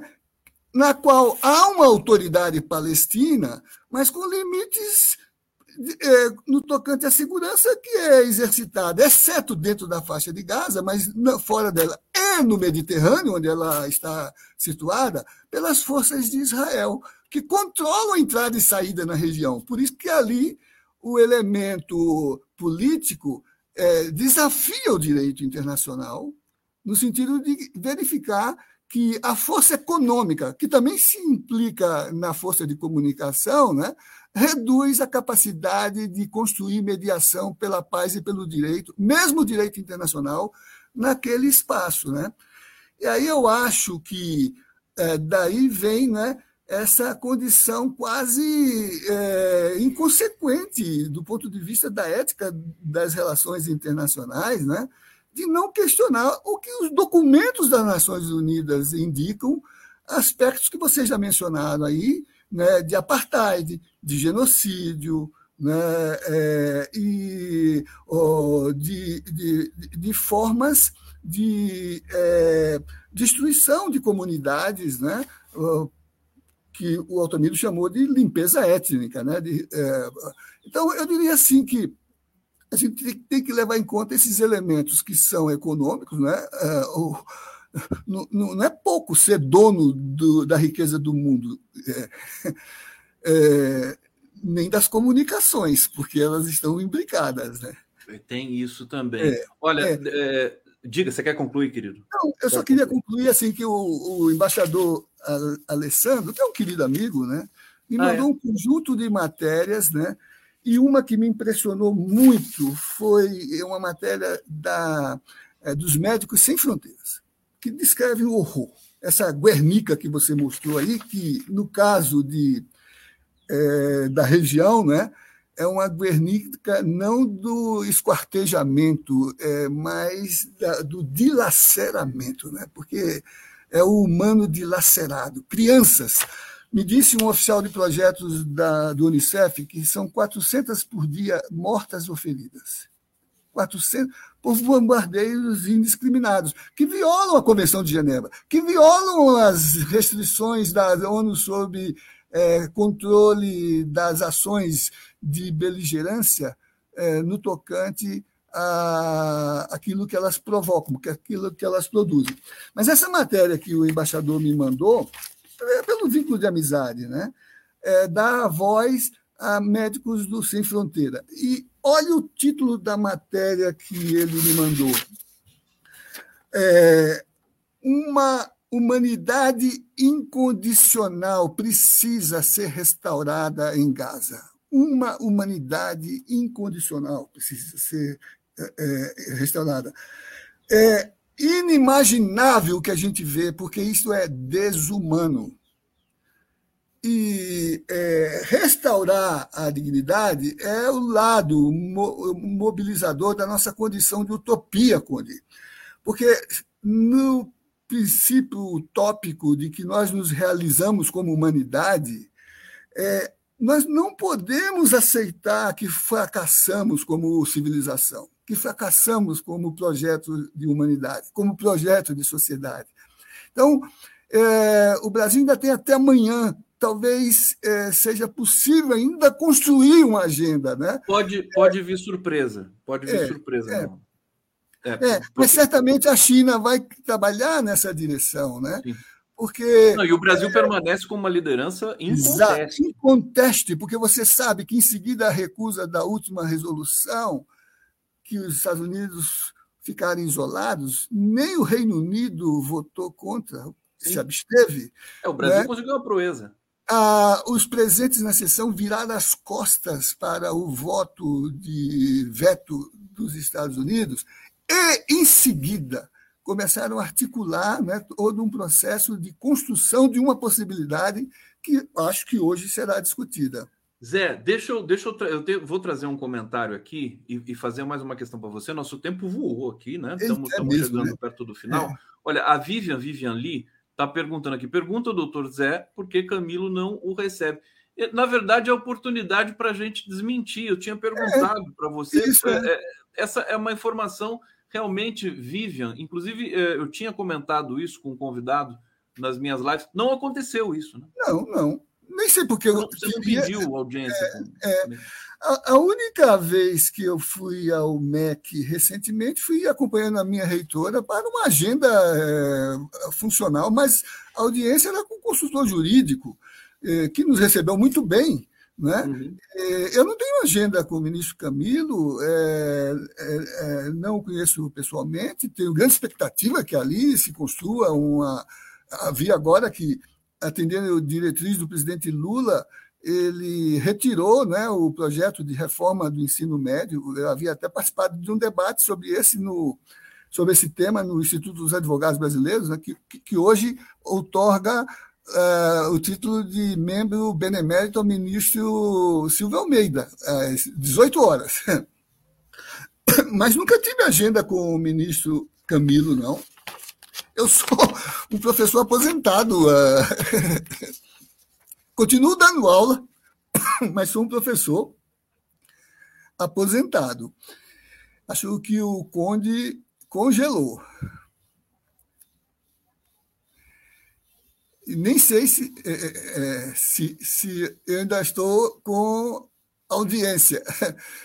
É, mas, em suma, uh, não sei de onde saiu isso, e realmente, quando você me dá a oportunidade de desfazer algum mal entendido, né?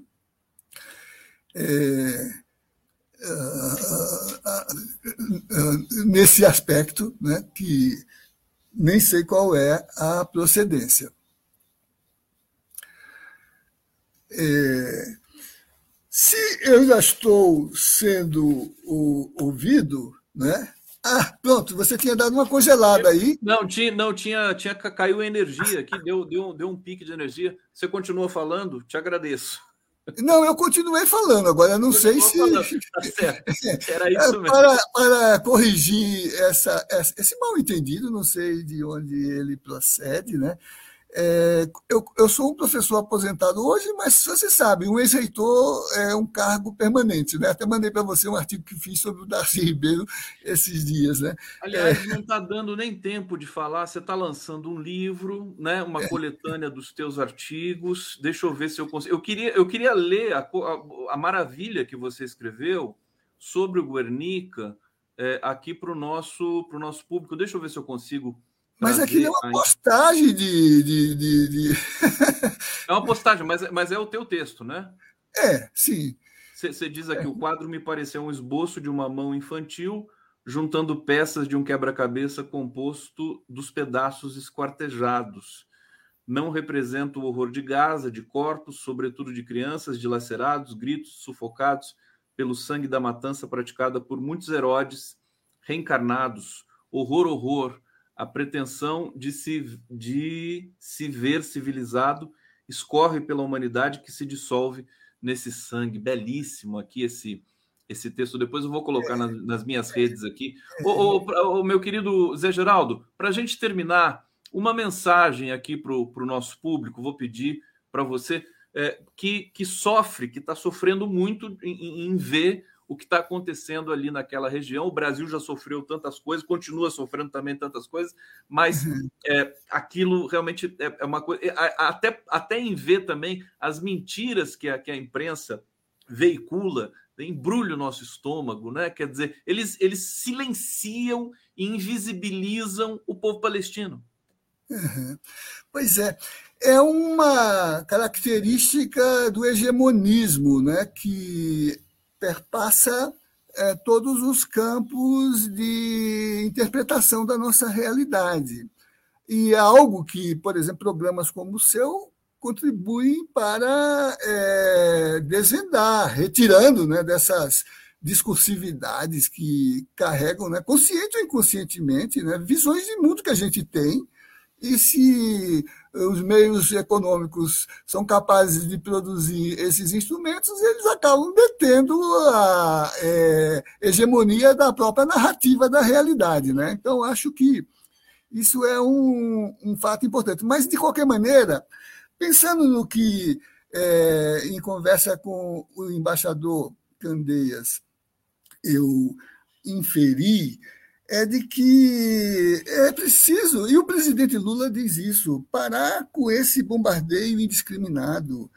É, não pode existir uma punição coletiva. A força da resposta tem que ser no plano da capacidade de poder de quem exerce. O Altamiro dizia nem guerra é, porque é tão desproporcional a relação é, de enfrentamento que não há combate, há massacre. Né? E por isso, quem tem muito poder tem que ter muito discernimento, tem que ser capaz de construir mesas de negociação para poder recuperar a dignidade do direito que está depositada hoje nas Nações Unidas com todos os seus limites. E, aliás, o presidente Lula também inseriu na sua proposta é, rever a composição, sobretudo, dos organismos mais é, estratégicos das Nações Unidas, a começar pelo Conselho de Segurança e pelo mecanismo do veto, não é isso? Então, eu acho que é, esses fundamentos de recuperar o direito que, internacional que está meio à deriva, né? e não por acaso, ah, não obstante os limites das Nações Unidas, é, há vozes que provêm dos aliados desse processo para desqualificar as Nações Unidas, o direito internacional, as convenções, os tratados, Genebra, por exemplo, né? É, o tratado que trata do genocídio, né? É, os acordos de Oslo, né? e, é, de certo modo, retirar qualquer controle ético sobre a sua ação. Isso é, isso é impensável. Então, é, tem que construir uma mediação política para que a condição civilizada que se realizou pelo direito, a nossa consciência é, de civilização salta da nossa ação política que se constrói na história, mas ela se realiza pelo direito porque é no direito que a gente constrói esses fundamentos. E se, e se, não, se os chefes de Estado não respeitam nem o direito, vão é, respeitar é, o quê? Professor, é, Zé. É, essa, é essa, é a matéria que alimenta o terrorismo em toda a história, desde os burgueses em 1789, que definiram o seu regime como um regime de terror, a Menachem Begin, ao Hamas.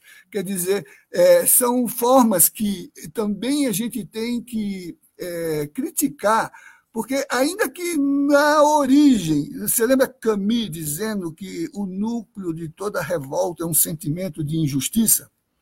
Ainda que na origem tenha um sentimento de injustiça, o terror mata inocentes e culpados e não resolve a questão da justiça. É isso. É, é Zé, deixa eu. Eu estou colocando. Coloquei ah, na tela, o Salem. O Salem Nasser é, e, inclusive para apresentá-los, não sei se vocês se conhecem, é, certamente de, de leituras, eh, sim, creio que sim. sim Salem, sim. que é professor na FGV de Direito Internacional, veio aqui conversar um pouquinho com a gente sobre essa Eita, Eu falando também. essas coisas todas e aqui, me desculpe, Salem. Salem, pode, pode ativar seu microfone, só para te ouvir saudar aqui o professor e a gente professor, seguir em frente aqui. É um prazer, é um prazer vê-lo aqui. Eu conheço sim por escritos e não se preocupe, não, estava totalmente de acordo. Bom, mas agora você refine, ajuste aos seus fundamentos mais é, é, consistentes, né? E vou ficar te ouvindo para é, acumular informações para os meus próximos encontros, né? Obrigado, obrigado. Zé, querido, é, matei um só um pedaço da, da saudade que eu tava de você. Você volta aqui em breve para falar do teu livro e, ah, tá. e, do direito achado na rua e de tantas outras coisas que ficaram, não deu tempo da gente falar hoje, mas logo, logo a gente está junto de novo, tá? Assim espero. Também. Sigamos, sigamos, sigamos, com esperança, né? Vamos deixar, diz Frei Beto, o pessimismo para tempos melhores, tá certo? tchau, querido Zé Geraldo. Tchau, tchau. Vamos lá, vamos seguir aqui. Salem Nasser, bem-vindo. Situação bem, uh, ainda muito, uh, talvez piorando, né? Acho que não, não teve nenhum, nenhuma cifra de melhora. Nós temos, como o professor Zé Geraldo disse aqui, e eu também reforcei, uma última chance de o Brasil tentar alguma movimentação ali no Conselho de Segurança. pode até vir uma surpresa, não sei, eu tô, tenho, tenho um certa, uma certa expectativa, porque depois de, daquele fracasso, quer dizer, o Brasil ficou com um, uma, uma imagem de um país eh, que consegue mediar as questões, né? Eh, e que dessa vez pode acontecer uma, uma, uma convergência ali. Eu queria te ouvir um pouquinho sobre esse conjunto eh, de situações e depois tenho perguntas aqui muito específicas para você. Seja bem-vindo, ah, querido Salem Nasser. Obrigado, obrigado, Conde.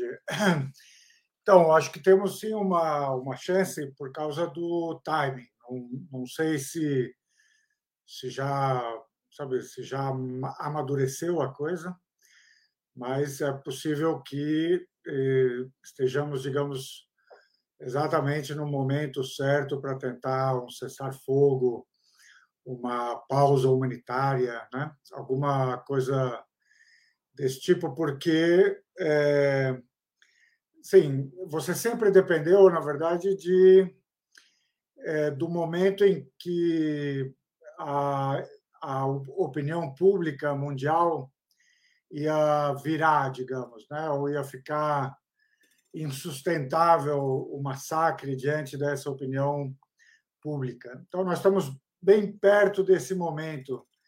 Ou seja, é, isso é um pouco usual com relação a, a Israel, também em outras situações, mas estamos falando de Israel aqui. Quando eles partem para essas respostas que consistem basicamente em massacrar os civis, né? É, durante os primeiros dias está todo mundo dizendo, né, pelo menos a voz oficial, né, está dizendo eles têm direito à, à legítima defesa, foram atacados, né? Mas aí depois vão passando os dias e vão se acumulando os corpos, os crimes, os hospitais bombardeados, e aí fica difícil sustentar isso, né? Então, é, em algum momento você precisa dar uma parada porque a opinião pública está mudando. Nós talvez estejamos hoje, amanhã, sabe, nos, nos próximos dias, nesse ponto de virada, esse ponto de virada em que Estados Unidos vão dizer, oh, não dá mais, né? Tem que tem que dar uma parada. Também, é, assim, Israel parece menos disposto a isso, mas também dentro de Israel há uma pressão crescente para parar o curso que a guerra tomou, pelo menos o curso de ação israelense, né? a Europa está virando, então talvez seja.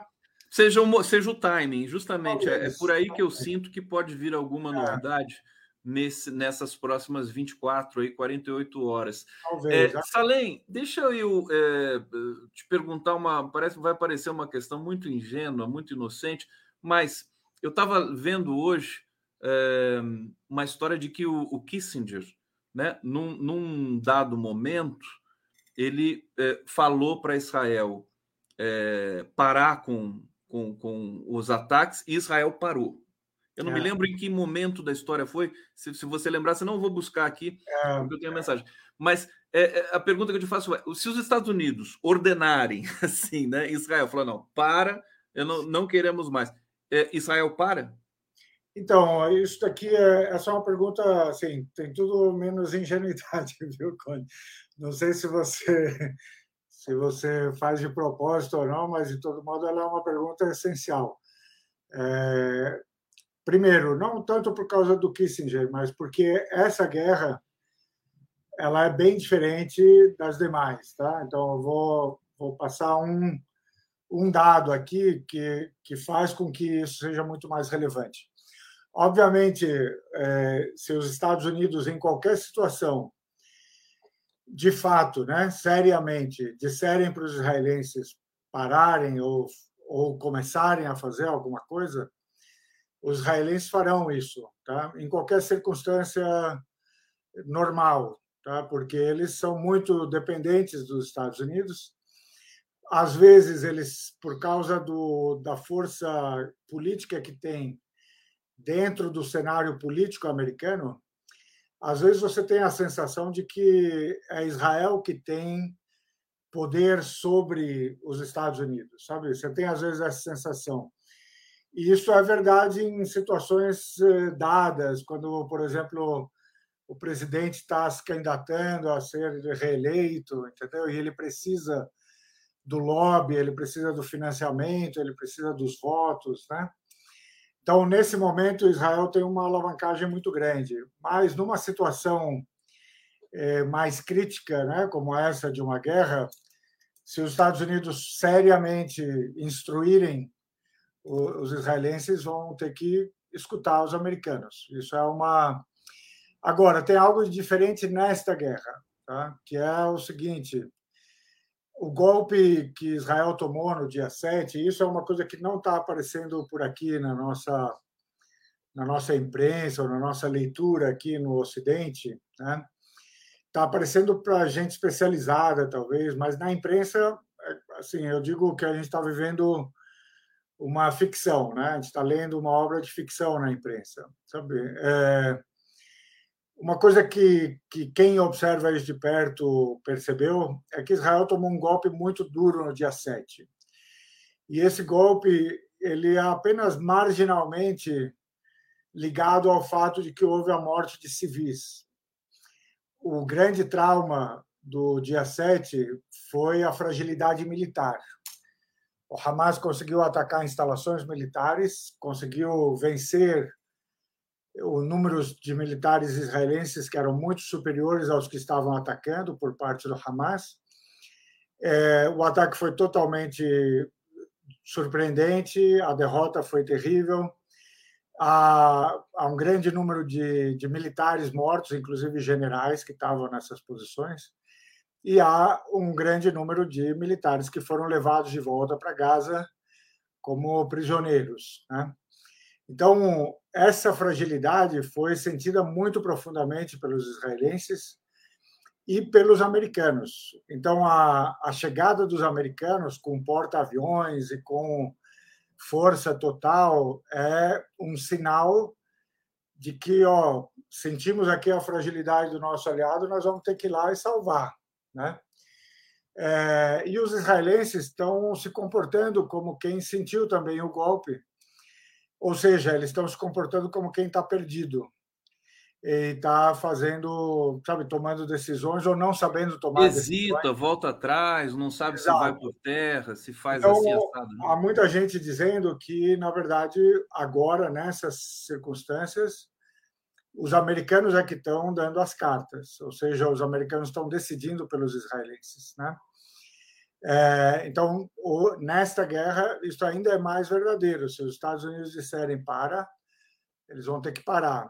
Claro que, assim, os israelenses podem dizer, eles, o Netanyahu, por exemplo, ele tem condições uh, políticas internas, né, muito críticas para ele pessoalmente.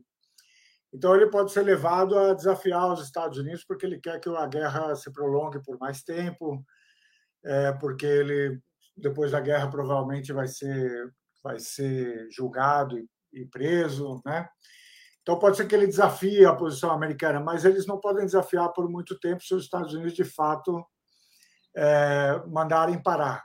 Ainda mais com essa é, virada da opinião pública internacional, a despeito do serviço horroroso que as agências de notícia fazem porque parece que elas são representantes de Israel, né? Elas recebem o, o, informe, o relatório de Israel e divulgam aquilo como verdade. E quando vão divulgar algum informe do Hamas ou, da, ou de Gaza, eles, eles ainda dizem assim, só que não dá para a gente conferir essa informação. Ah, é. Quer dizer, é uma impostura e uma hipocrisia gigantesca. Você quer comentar? É muito, é muito assim, eu acho que a, a imprensa ocidental, eu acho que não começou agora assim, e já tem um tempo, mas eu diria que a partir da guerra na Ucrânia ela se descreditou totalmente e agora ela está colocando último, os últimos os últimos pregos no próprio caixão. Assim. O último é... a sair apaga a luz, né?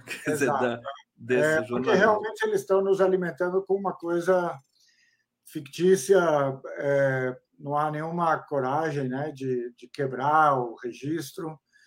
é, de desafiar, de fazer uma investigação, de dizer, ah, mas será, entendeu? Não tem mais autonomia, né? É, então, de fato, nós estamos recebendo uma história muito, muito pasteurizada, mas apesar disso, a opinião pública. É... Então, esse que é o fenômeno, né, Nasser? Que assim, é, a história é implacável, né? Com todo esse Sim. esforço aí da, das Sim. mídias internacionais, eu estava conversando com o Altamiro Borges o seguinte, né? As, as redes sociais, paradoxalmente, porque são propriedade de americanos, né? Big techs, né? É, Facebook, Instagram, é, é, Google, né? Tudo isso. É, eles, ela não consegue segurar a mentira, né? Discurso de ódio, mas também não consegue segurar a verdade. Quando a verdade quer aparecer, ela aparece, né? Então, é... claro que eles fazem um esforço, viu? Porque. eles fazem um esforço, é verdade. Mas é muito difícil, né? Nós estamos aqui conversando no Sim. YouTube. Né? Mas, uh, mas eu tem realmente um, tem um esforço né, de, de censura. Você, você deve estar tá mais familiarizado com isso do que eu, né? Com, claro com, com a, a, restrição, né, a hashtags, a palavras, a, a... então, mas de fato, e depois tem uma coisa, é, não dá para você restringir o acesso a, a, uma coisa como Palestina, Gaza, sabe? É, e depois, o que está acontecendo ali é tão enorme, sabe, que aí fica nem que fosse, sabe, por geração espontânea, no boca a boca e tal, as pessoas vão vão ficar sabendo, né? Porque é isso, você está falando de 40% dos mortos serem crianças, sabe? Assim, é, é, Não tem como segurar isso. É, né? por mais que, sabe, seja uma ou outra pessoa gravando e tal. Então, isso realmente não, não tem como.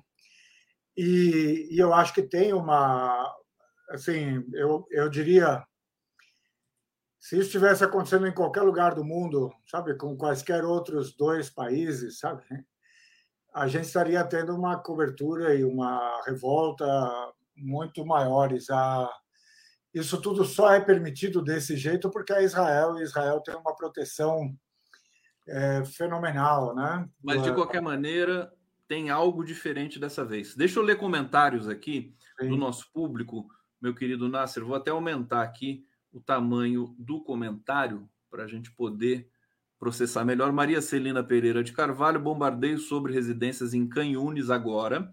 Está é, intermitente, né? Eles estão bombardeando o tempo todo. Léa Guimarães, Ana Arendt, sobre, é, em Sobre a Violência, diz que tanto o poder demais quanto a falta de poder geram violência. Falta de poder, o que fazer? É, Maria Celina Pereira de Carvalho, agorinha bombardeio sobre residências Canhunes. O pessoal aqui nos ajuda também a trazer as informações, eu agradeço. Rinaldo Freitas, professor Salenar, por favor, nos atualizar quanto à questão da identificação de quantos eram militares entre os mortos em 7 de outubro. Tem, tem muita verdade do 7 de outubro que só está aparecendo agora, né? Daqui a pouco você vai falar. Você é, quer falar já, por favor? Não, não, pode, pode, pode depois eu falo. Então, deixa eu terminar a rodada aqui, daí eu passo para você. Carlos Alberto Veloso Lopes, a extrema-direita é internacional, assim como seus ideais, os ruralistas extremistas do Brasil, os de Israel não vão sair dos territórios ocupados, alegando direito de conquista. E o Rinaldo aqui mais uma vez. E quanto ao que está sendo, ao que está sendo circulado em relação às mortes causadas pelos tanques israelenses em 7 do 10, que mataram os próprios israelenses nas casas. É isso que a gente fica, fica sabendo, né? Os israelenses mataram muitos israelenses também naquele, naquele 7 de outubro. O que, que você pode falar para a gente sobre isso? Nassi? Então, é, isso, assim, essa é uma questão central eu tô, eu fiquei preocupado com isso desde o primeiro dia, né? Porque isso é uma coisa que, sei lá, um, um jornalista, eu não sou jornalista, mas um, um jornalista, eu diria, deveria ficar curioso com isso, né? Porque você recebe uma informação oficial israelense, né? Que vai crescendo. Você lembra? No primeiro dia eles falaram 300, 400, né? foi subindo, até eles chegarem a um total de mais ou menos 1.500 ou 1.600 mortos no primeiro dia, né? entre 7 e 8. É, porque também não havia clareza sobre os guerrilheiros do Hamas estarem ainda presentes nas instalações militares ou nos kibbutz no dia seguinte, mesmo até agora. Tem gente que fala que, que eles talvez estejam lá até agora. Né? Mas é, subiu esse número né, de 1.500, 1.600. E aí, Israel, eu não atualizei o número ontem, apesar de eu ter escrito sobre isso ontem, mas é, a última vez que eu vi, eles tinham atualizado os números com nomes das pessoas. Só que ficava faltando mil nomes, sabe? É, ou seja, eles passaram, eles liberaram 300, 300 e poucos nomes de militares, é, liberaram nomes de policiais e agentes de segurança e de, e de inteligência, né, Mossad, Shabak e tal, e liberaram nomes de civis, entre os quais havia quatro crianças, eram umas 90, 90 civis, quatro crianças. Então, esse era o número que você tinha, ou seja, falta mil, falta mil que você não sabe se. se porque eles não deram os nomes, né? Então, eu estou me referindo apenas aos números israelenses. Se você perguntar para o Hamas, eles vão dizer que eles tentaram ao máximo poupar as, as crianças, que eles nem queriam levar civis pra, de volta para Gaza, mas que, como os, os combatentes do Hamas foram acompanhados por gente de Gaza e tal, a coisa virou meio. É, e até, desculpa só te interromper, eu tive acesso a um relato de que naquela rave, né, os, uh, uh, o Hamas entrou, uh, digamos, com para parapentes e tudo mais, Sim. e trocaram tiros com o exército israelense que estava ali próximo e eles atiraram, os israelenses atiraram indiscriminadamente, matando é, soldados do Hamas e o pessoal da Rede. Eu acho que pela, pelo desespero desses soldados, né, isso é absolutamente crível. Né? Desculpa, e isso mostra de novo uma falha, digamos, do treinamento, né, da, da preparação deles para enfrentarem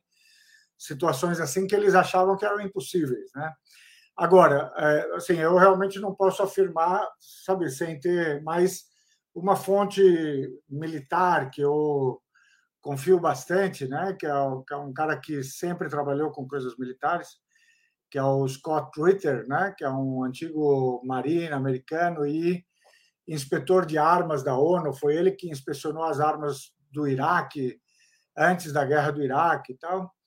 E ele diz que ele tem acesso a várias, vários testemunhos que dizem que muitos dos palestinos, dos israelenses, morreram por ataques israelenses, ou seja, por fogo israelense, certo?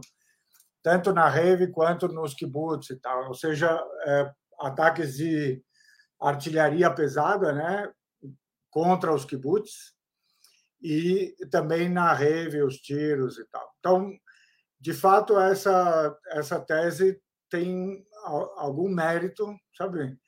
Além de que, ao que parece, a maior parte das, das uh, baixas né, é, é, de militares. É de militares. Então, de militares né? e dos reféns também me parece que sim, sim. Né, a informação que a gente tem, e que o, o, Hamas considera prisioneiros de guerra e não reféns. Né? Exato. Porque são exato. militares. E ele, tá, ele já sinalizou que ele liberaria todos os uh, civis. É, contra a liberação de todas as mulheres e crianças presas nas prisões israelenses, sabe? Então, ele já sinalizou isso, já eh, fez Salem, esse... deixa, deixa eu te perguntar, eh, porque tem uma informação aqui muito quente, né? Que Sim. o Hassan Nasrallah, que eu acho que é o, o acho não, ele é o, o, o chefe do Hezbollah, né? Sim. Ele marcou um pronunciamento para sexta-feira Sim. durante homenagem aos mártires. Qual a importância desse, desse momento? Isso é, isso é o momento definidor. Isso é uma coisa que ninguém aqui nota, né? No Ocidente, ninguém noticia. Acho que vai passar em branco, mas esse vai ser o momento mais importante, talvez, dessa guerra inteira, sabe? É... Por quê? E é isso que eu acho que a gente precisaria olhar um pouco em termos de equilíbrio de forças né, nessa guerra e, e o andamento da guerra, sabe? É, por quê? Por um lado, é, sim, nós estamos vendo um massacre diário, crianças, mulheres e tal, e, claro, isso pesa para todo mundo, inclusive para o Hamas e para todos os grupos. Eles, eles, eu ouço as entrevistas deles, os pronunciamentos e tal, está todo mundo é, muito, claro, é, isso pesa muito nas costas de todo mundo, né? Mas eles dizem, olha, aqui nós estamos sacrificando por uma por uma causa justa. A gente tem que a gente tem que sair dessa prisão, a gente tem que desfazer esse bloqueio, a gente tem que, né? É, então não tem outro jeito a não ser fazer essa luta. Eles estão super prontos para uma entrada por terra israelense. Eles estão esperando por isso, né? É, os israelenses é que estão hesitando demais e eles têm tentado fazer testes, né? Assim, vamos fazer um teste, entrar um pouquinho. É, e hoje o que se diz por lá é de que Israel está só à procura de um pequeno sinal de vitória, sabe? Entrar em algum lugar, alguns metros, colocar uma bandeira e sair para dizer que entrou por terra, sabe assim? É, mas que nem isso eles estão conseguindo nessas tentativas que estão fazendo. Então, há um grande medo por parte de Israel e dos Estados Unidos de que uma entrada por terra é, vá assim enterrar de vez essa noção do poderio militar israelense, certo?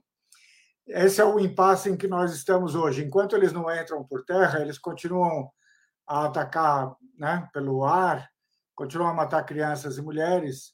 Hoje teve um vídeo liberado pelo Hamas de uma das prisioneiras civis israelenses, é, gritando histericamente contra o Netanyahu, né? É, para acabar com, com isso tudo e para liberá-los e liberar os prisioneiros palestinos. E por quê? Porque essas pessoas estão todas lá, é, sabe, em Gaza, estão escutando o bombardeio permanente. Elas também estão com medo, certo? Porque elas também estão morrendo. Quer dizer, é Salem, deixa eu, deixa eu tentar trazer uma questão. São muitas informações que eu pude Sim. apurar aqui com alguns é, informes, informantes, especialistas, e eu quero tentar colocar para você é, comentar para a gente. Primeira coisa é que é uma informação que o comandante dos marines estadunidenses é, ele teve em Tel Aviv e saiu de lá praticamente abandonando a função, o posto, dizendo que não tem nada a ver com aquele problema. Uhum. Essa é uma informação que até choca, quer dizer, mesmo contrariando ali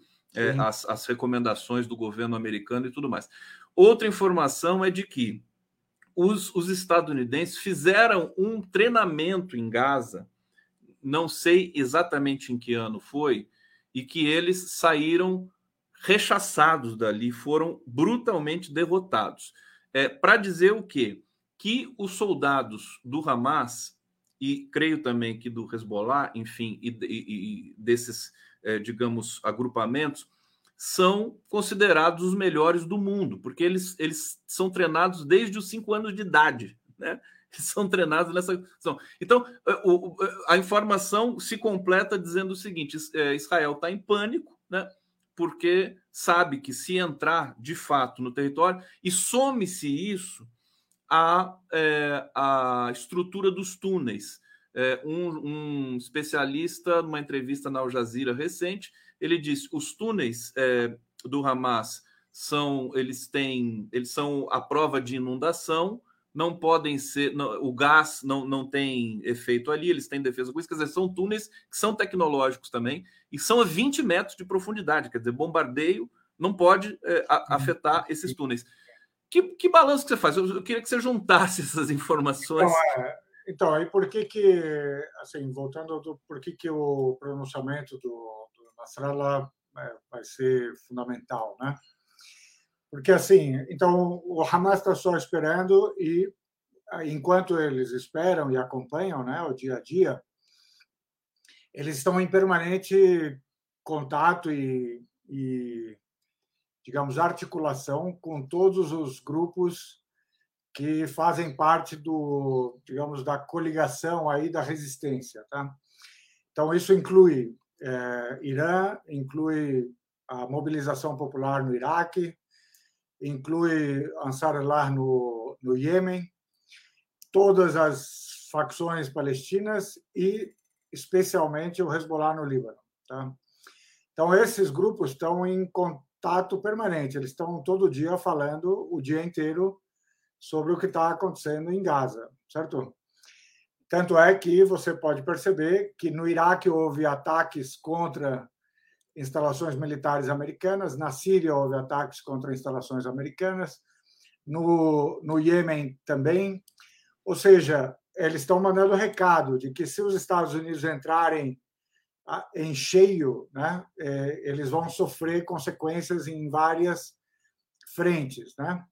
Por outro lado, o Hezbollah, desde o primeiro dia, é, ele está numa, numa troca de fogo com os israelenses que a gente aqui não está noticiando, mas que é muito, é, assim, não é muito intensa, mas é razoavelmente intensa. Todos os dias tem é, baixas dos dois lados. O Hezbollah já perdeu pelo menos 60 é, combatentes. Israel deve ter perdido algo parecido com isso, várias, vários tanques. E, mais importante, talvez, é, Israel praticamente perdeu toda a sua capacidade de espionagem e observação do Líbano, porque eles têm ao longo de toda a fronteira eles têm antenas, câmeras, certo, pontos de infravermelho, sensores, tal. Tudo isso foi destruído pelo Hezbollah nos próximos, nos primeiros dois, três dias do, da guerra, certo? Então essa escaramuça entre Hezbollah e Israel está acontecendo no dia a dia Hoje houve ataques no Líbano, houve ataques do Hezbollah contra Israel.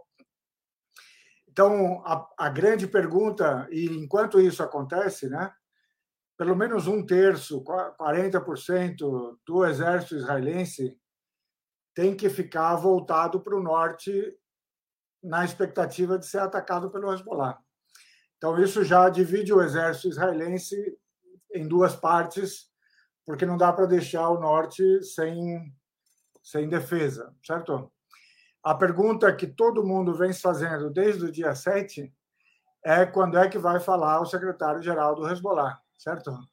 Por duas razões. Porque quando ele falar, ele vai dizer, é o que todo mundo espera, né?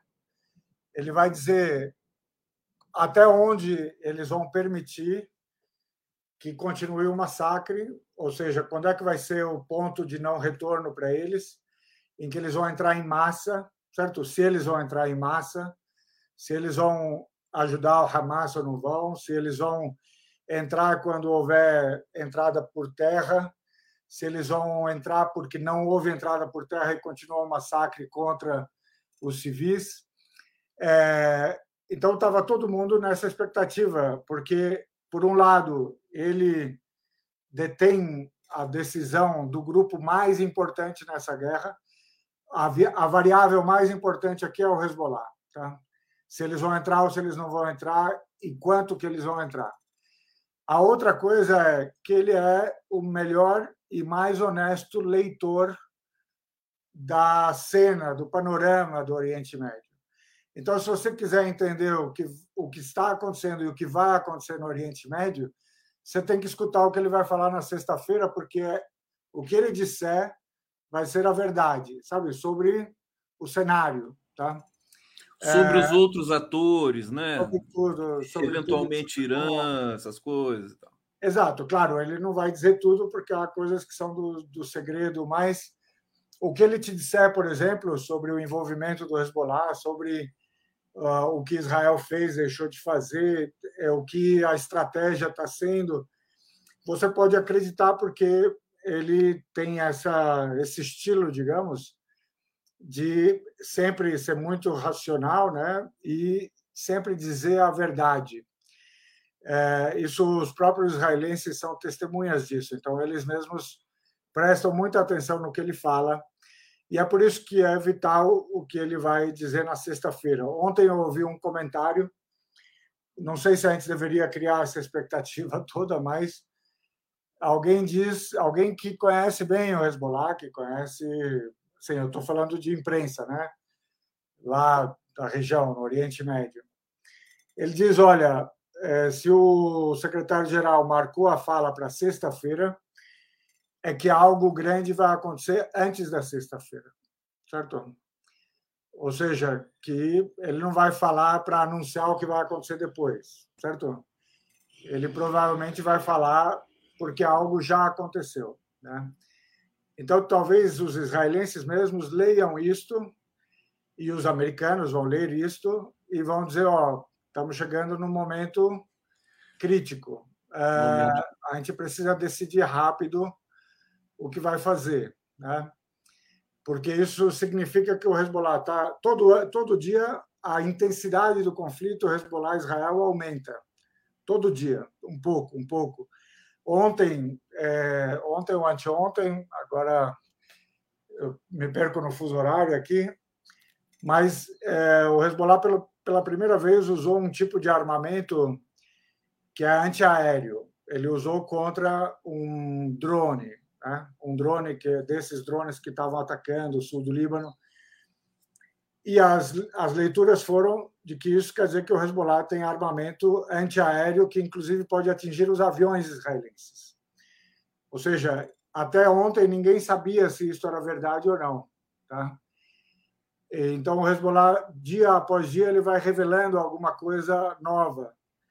E agora os israelenses souberam. Então, opa, eles têm armamento antiaéreo, certo? Olha, tão importante a gente ter né, essa leitura que é, jamais você vai encontrar em nenhum veículo né, de, de mídia, seja no Brasil, seja, é, é, seja essas, essas agências internacionais importantíssimo para saber, inclusive para o próprio povo israelense, quer dizer, o que está em jogo ali de fato, e não esse volume de blefes e, e mentiras que vão sendo divulgadas aí para ganhar a guerra, para ganhar esse, esse processo através da informação. Salinácer, eu quero te agradecer imensamente. Infelizmente, nosso tempo acabou aqui. Vou trazer o comentário da Margarete Soler de Leone, está dizendo: Conde, o representante do Hamas deu entrevista ao Breno Altman e disse isso. De fato, aquela entrevista foi muito importante e é importante o trabalho que o Breno está desenvolvendo. Salem, mais uma vez, obrigado. Vamos ficar atento a tudo isso. Sim. Qualquer coisa eu te chamo de novo aqui. tá bom? Obrigado a todos. A gente volta amanhã com mais um giro. Valeu.